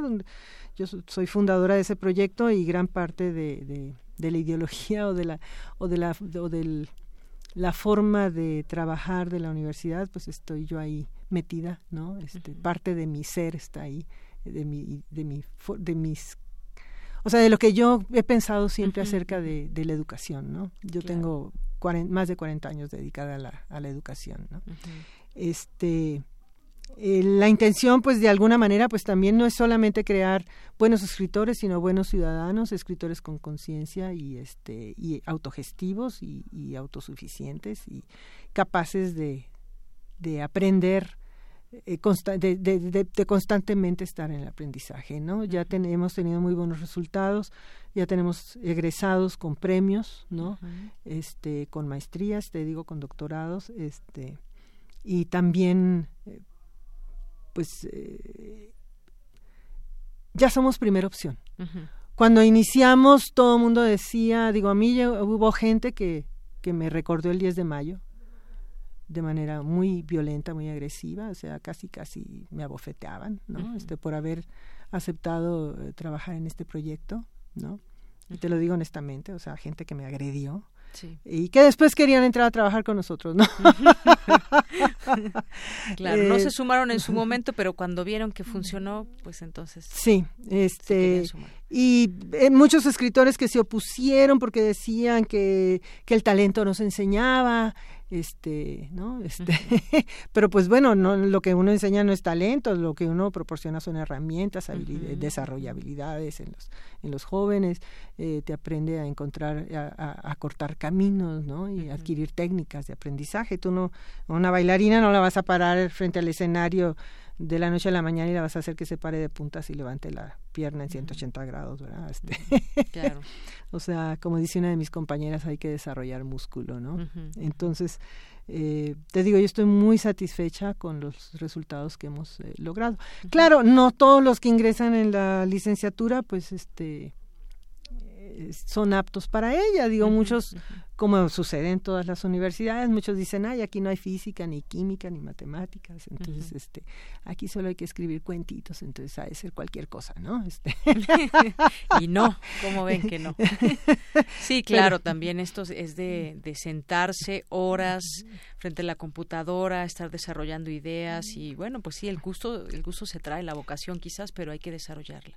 Pero tenemos un maestro que, que pertenece a la, a la Academia de la Lengua y tenemos una alumna que también pertenece a la Academia de la Lengua, ¿no? que es una escritora eh, premiada, que, que, con invitaciones a Europa y todo. O sea, muchos muchos escritores que ya tienen algo de trayectoria o buena trayectoria eh, se han atrevido a, a, iniciar una licenciatura con nosotros, ¿no? Y eso pues eso nos da mucho gusto. Y algunos otros alumnos que iniciaron de cero y que ahorita ya están publicando y obteniendo premios, ¿no? Muy bien.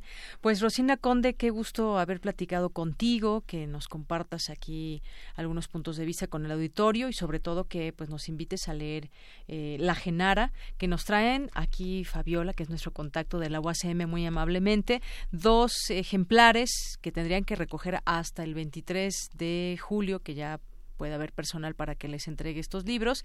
Tenemos dos libros a las primeras dos personas que nos marquen al 5536 4339 y que nos digan si han escrito cartas, si les gustan escribir cartas, nada más un comentario sobre sobre las cartas si les parece bien.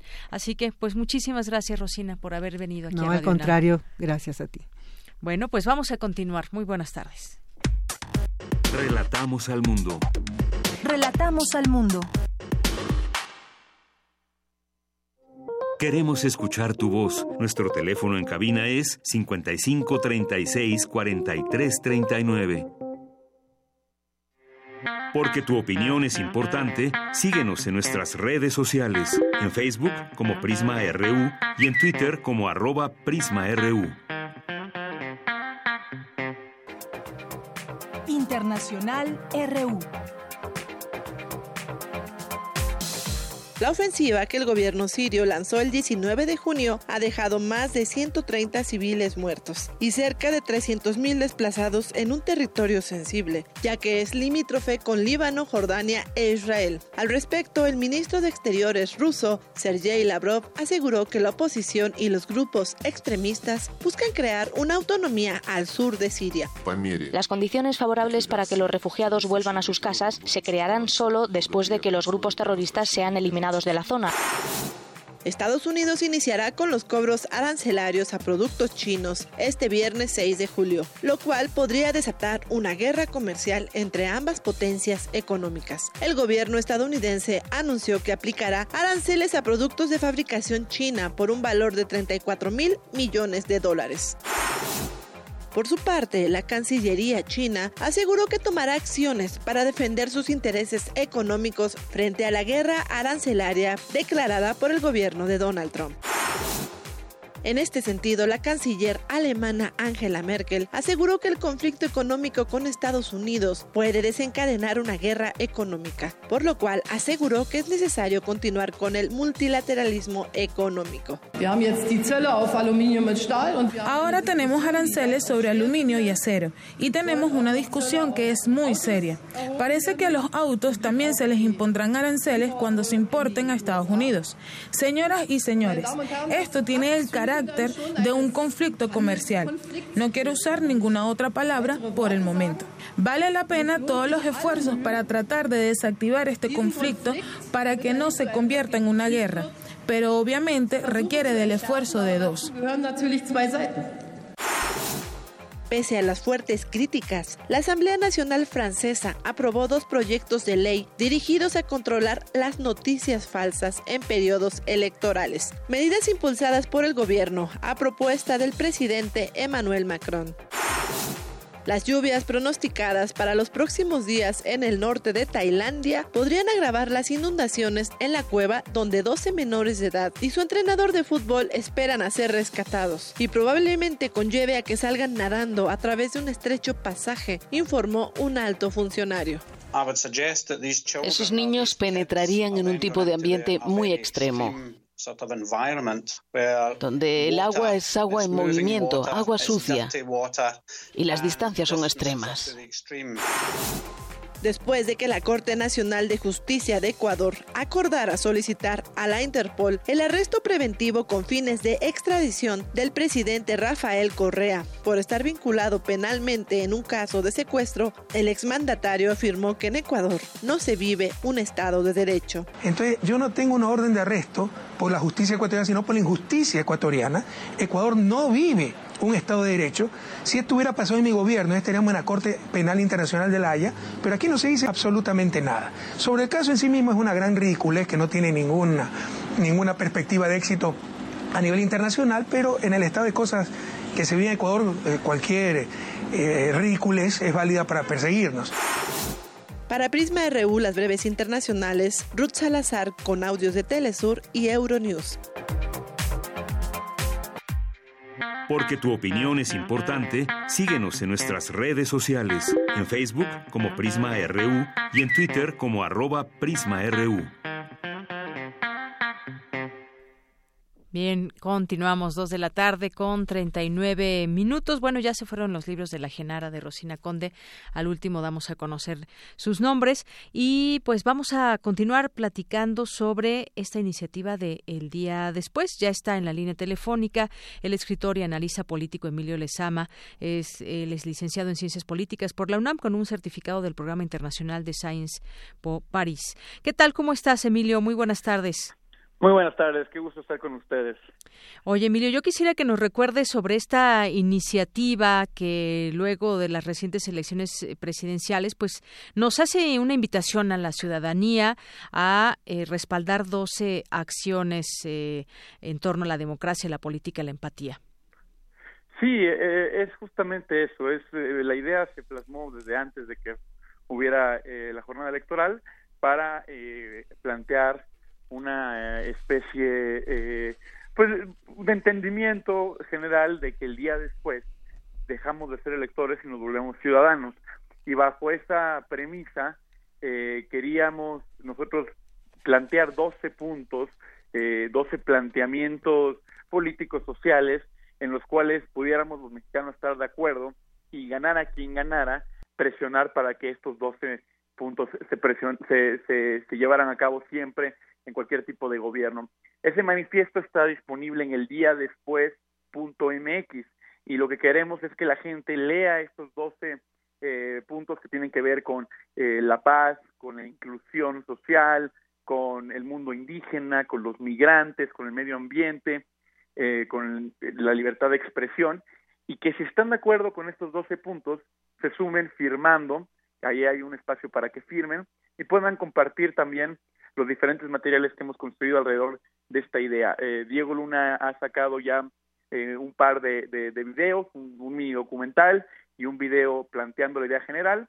También hay un video donde nosotros, eh, los, los, firmantes o los primeros firmantes, hablamos y, y, de los puntos, ¿no? Me parece que es una idea muy loable porque parte del principio de que la gran responsabilidad que tenemos es ser ciudadano. Entonces, estos 12 compromisos ciudadanos para el siglo XXI nos parecen que son eh, el eje por el cual debe guiarse cualquier eh, gobierno en cualquier momento eh, y en cualquier lugar en México. Así es, Emilio, es interesante esta propuesta en el sentido de que pues trata de crear una unión y además una transformación social que creo que queremos todos, no solamente eh, quienes votaron por la opción ganadora, sino también los que no votaron por la opción de López Obrador, quienes votaron por el Frente, quienes votaron por el PRI o alguna otra opción. Pero yo creo que compartimos más cosas de las que nos hacen diferentes o las que nos hacen tener de pronto esos, esos enconos. Y todo eso tiene que ver con la paz, tiene que ver con la transformación social. La transformación social, y que ya lo están diciendo ahí varios eh, varios líderes. Tiene que venir desde, desde todos. Queremos que cambie un país, tenemos que cambiar. Quizás nosotros también algunas, eh, si bien no ideas, algunas acciones que nos lleven a esta empatía y transformación social. Así es, y, también, a ver, la, idea detrás de esto es que no nos dejemos eh, caer en la, en la tentación tan fácil de, adoptar o, trasladar las querellas de los actores políticos y partidistas a nosotros, la sociedad.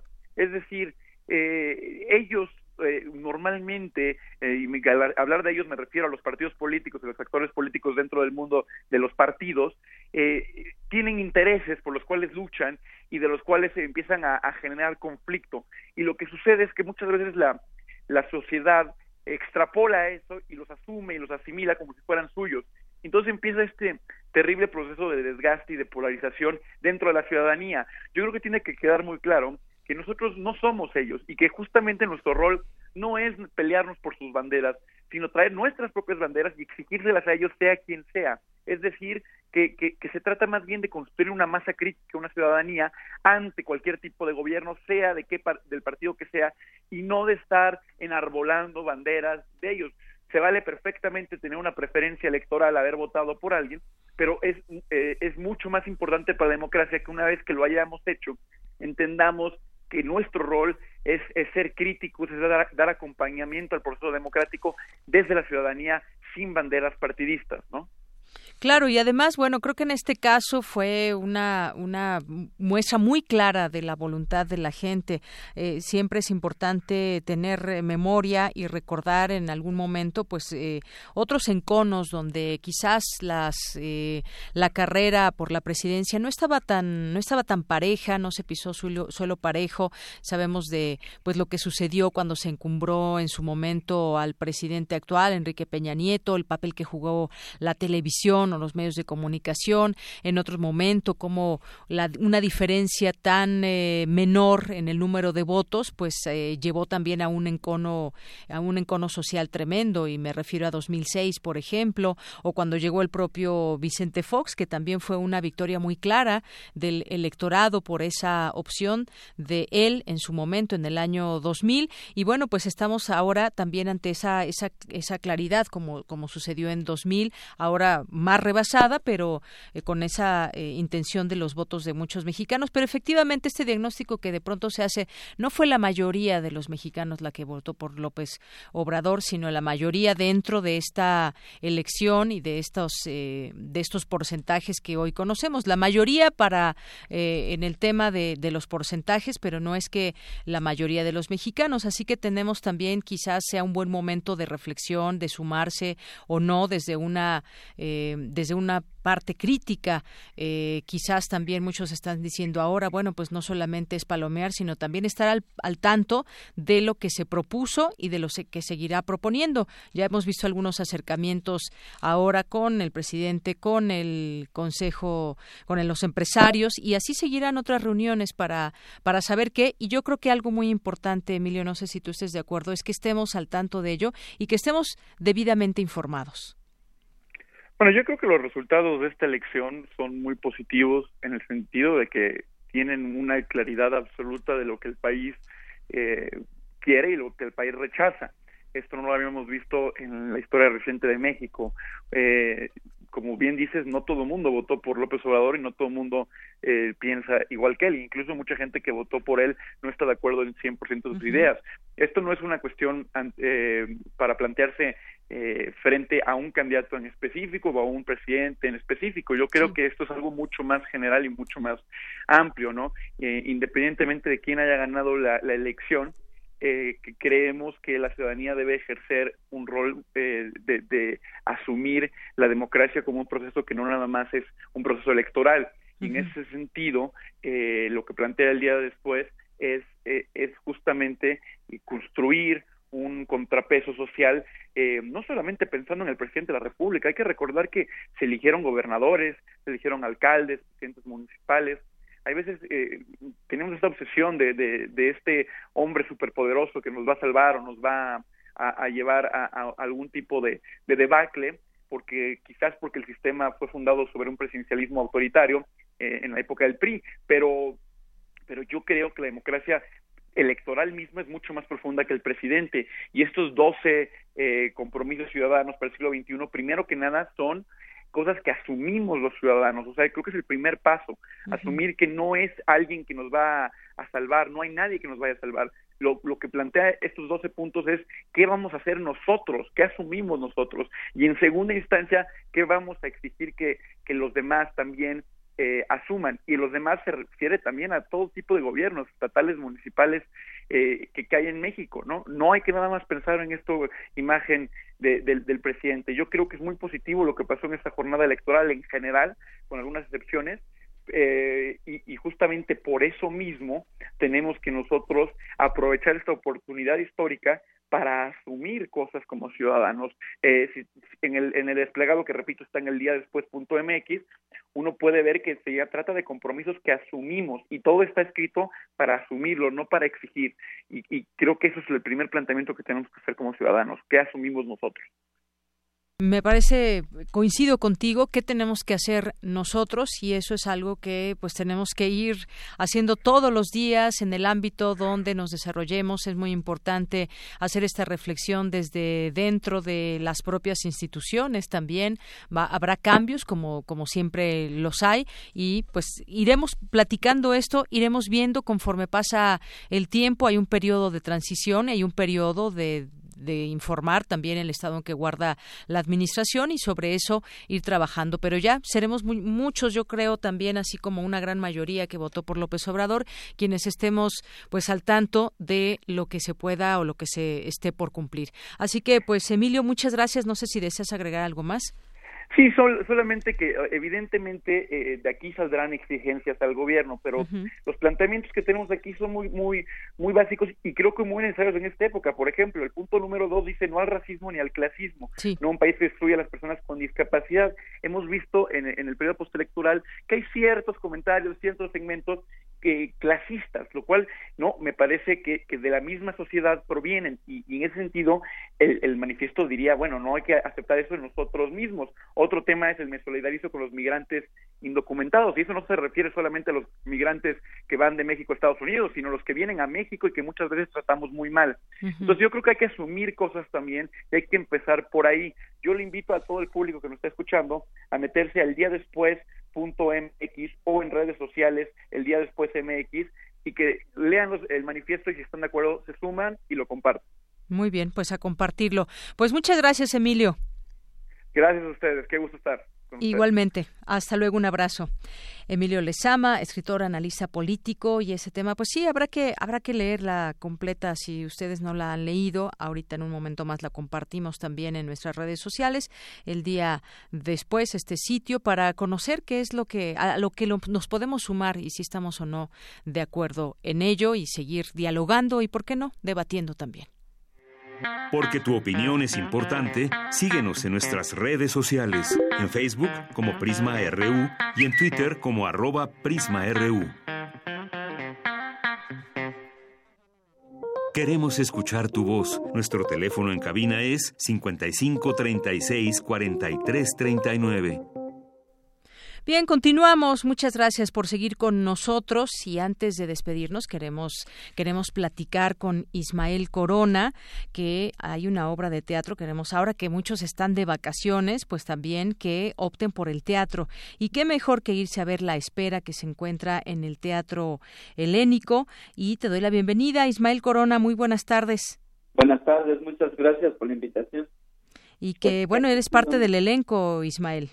Claro. Eres parte de... Cuéntanos, cuéntanos de la espera. Eh, está desde, bueno, a partir apenas, a partir de mañana, del 5 de julio al 2 de agosto. Serán seis jueves, a partir del día de mañana, a las ocho y media en, la Bruta. La espera trata sobre de una autobiografía, que es la compañía de teatro penitenciario externa. Somos cuatro, cuatro personas que estamos haciendo este trabajo la dirección y la dramaturgia la dirige la maestra Conchileón. ¿De qué va la espera? La espera va de a partir de las decisiones que vamos tomando como adolescentes, como jóvenes o como adultos, al cometer delitos o crímenes. En este caso podrán ver un homicida, un asaltante a mano armada, un ladrón de autos y un violador. Esto es una, de cierta forma, una catarsis también para nosotros, para este desprendimiento de estos personajes que en este momento estuvieron antes antes de entrar en la cárcel, en la cárcel y ahora lo que lo que conformamos como como esta compañía que estamos representando este trabajo que es testimonial que la compañía no había trabajado durante hace nueve años. Había trabajado una catarsis, pero fue de, a partir de los textos de Alejandro Jodorowsky, se adaptó a Cabaret Pánico, que era ópera pánica dentro del penal de Santa Marta, no fue. Así es, Ismael, es un tema eh, o son temas que se abordan bastante fuertes que muchas veces conocemos o tratamos de imaginar o leemos, nos informamos de cómo es la vida en la cárcel, pero a través de los testimonios se nos abre el, el, espectro de lo que realmente sucede ahí, de lo que está pasando por la vida de algunos de los reclusos y en este sentido pues es una obra de historia de libertad, de espera, porque están esperando durante a veces hasta 20 años o más. Eh, y a veces eh, esta, esta palabra que se espera este, es lo primerito que compramos cuando alguien cae en la cárcel. la, por eso se habla también de la espera, ¿no? ¿Qué, qué es lo que espera uno? ¿Qué, ¿Qué es lo que cuáles son las decisiones que vas a tomar a partir de cuando tomas ciertos caminos por una decisión, ¿no? No, no quiere decir que tú ya naciste delincuente, sino que tus circunstancias, tu entorno social, laboral, pues te van orillando a ciertos caminos que pues no a todos, afortunadamente no todos este siguen con vida, ¿no? Algunos les toca pues morir, algunos les tocan la, la suerte también de, de estar en un hospital o estar en un centro de adaptación social. Pero siempre nos casamos con la esperanza. Y bueno, yo en este, en, este en esta entrevista pues me, me, me gustaría abordar que para mí la esperanza es la que primero debe de morir y tienes que aceptar dónde estás parado y tienes que aceptar si lo hiciste o si no lo hiciste, qué circunstancias te hicieron llegar ahí, a esos lugares. No, porque es bien fácil culpar a, a X personas, a X instituciones, pero no no es fácil aceptar lo, lo, lo que uno tiene o por qué es lo que uno realmente llega ahí. Pues la cárcel te hace ver esos espejos donde te vas reconociendo como persona.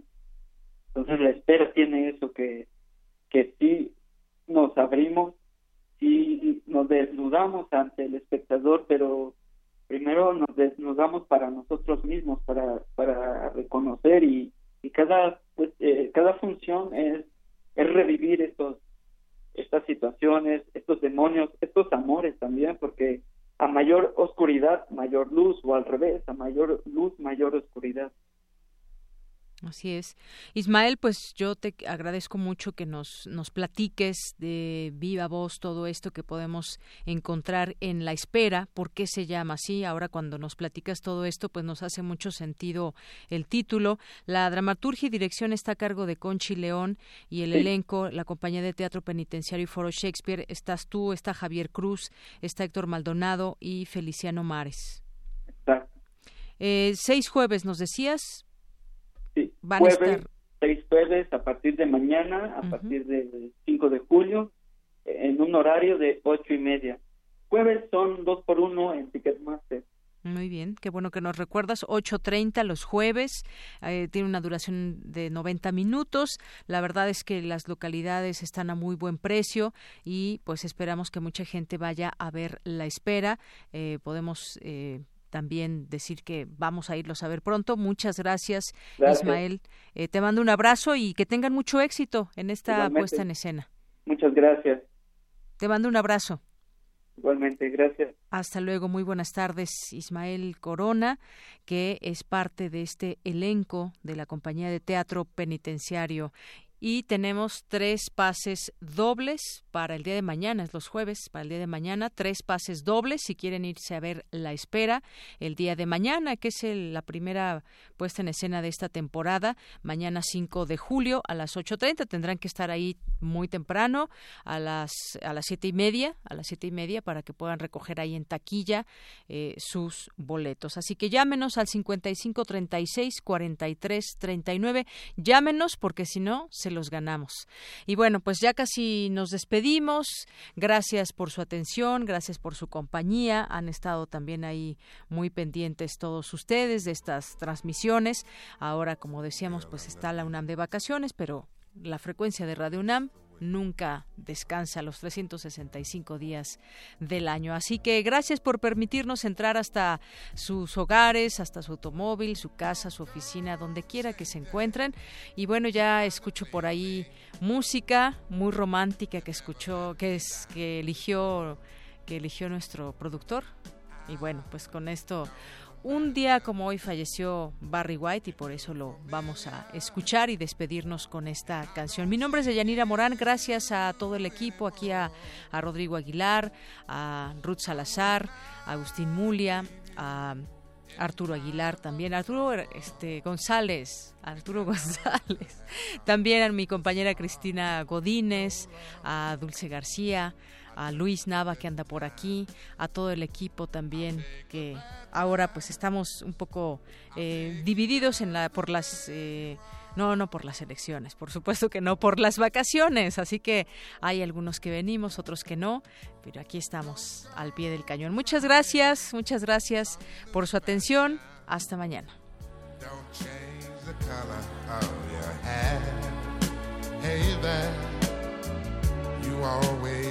Have my unspoken passion. Although I might not seem to care, I don't want clever conversation. Don't want to work that hard. No love. I just want some someone to talk to I want you just the way you are.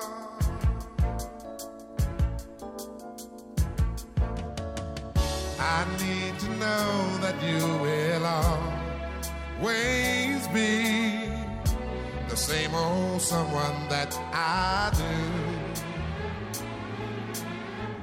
What will it take till you believe in me? the way I, I, I believe in you. Yeah, I, I said I love you. That's forever. This I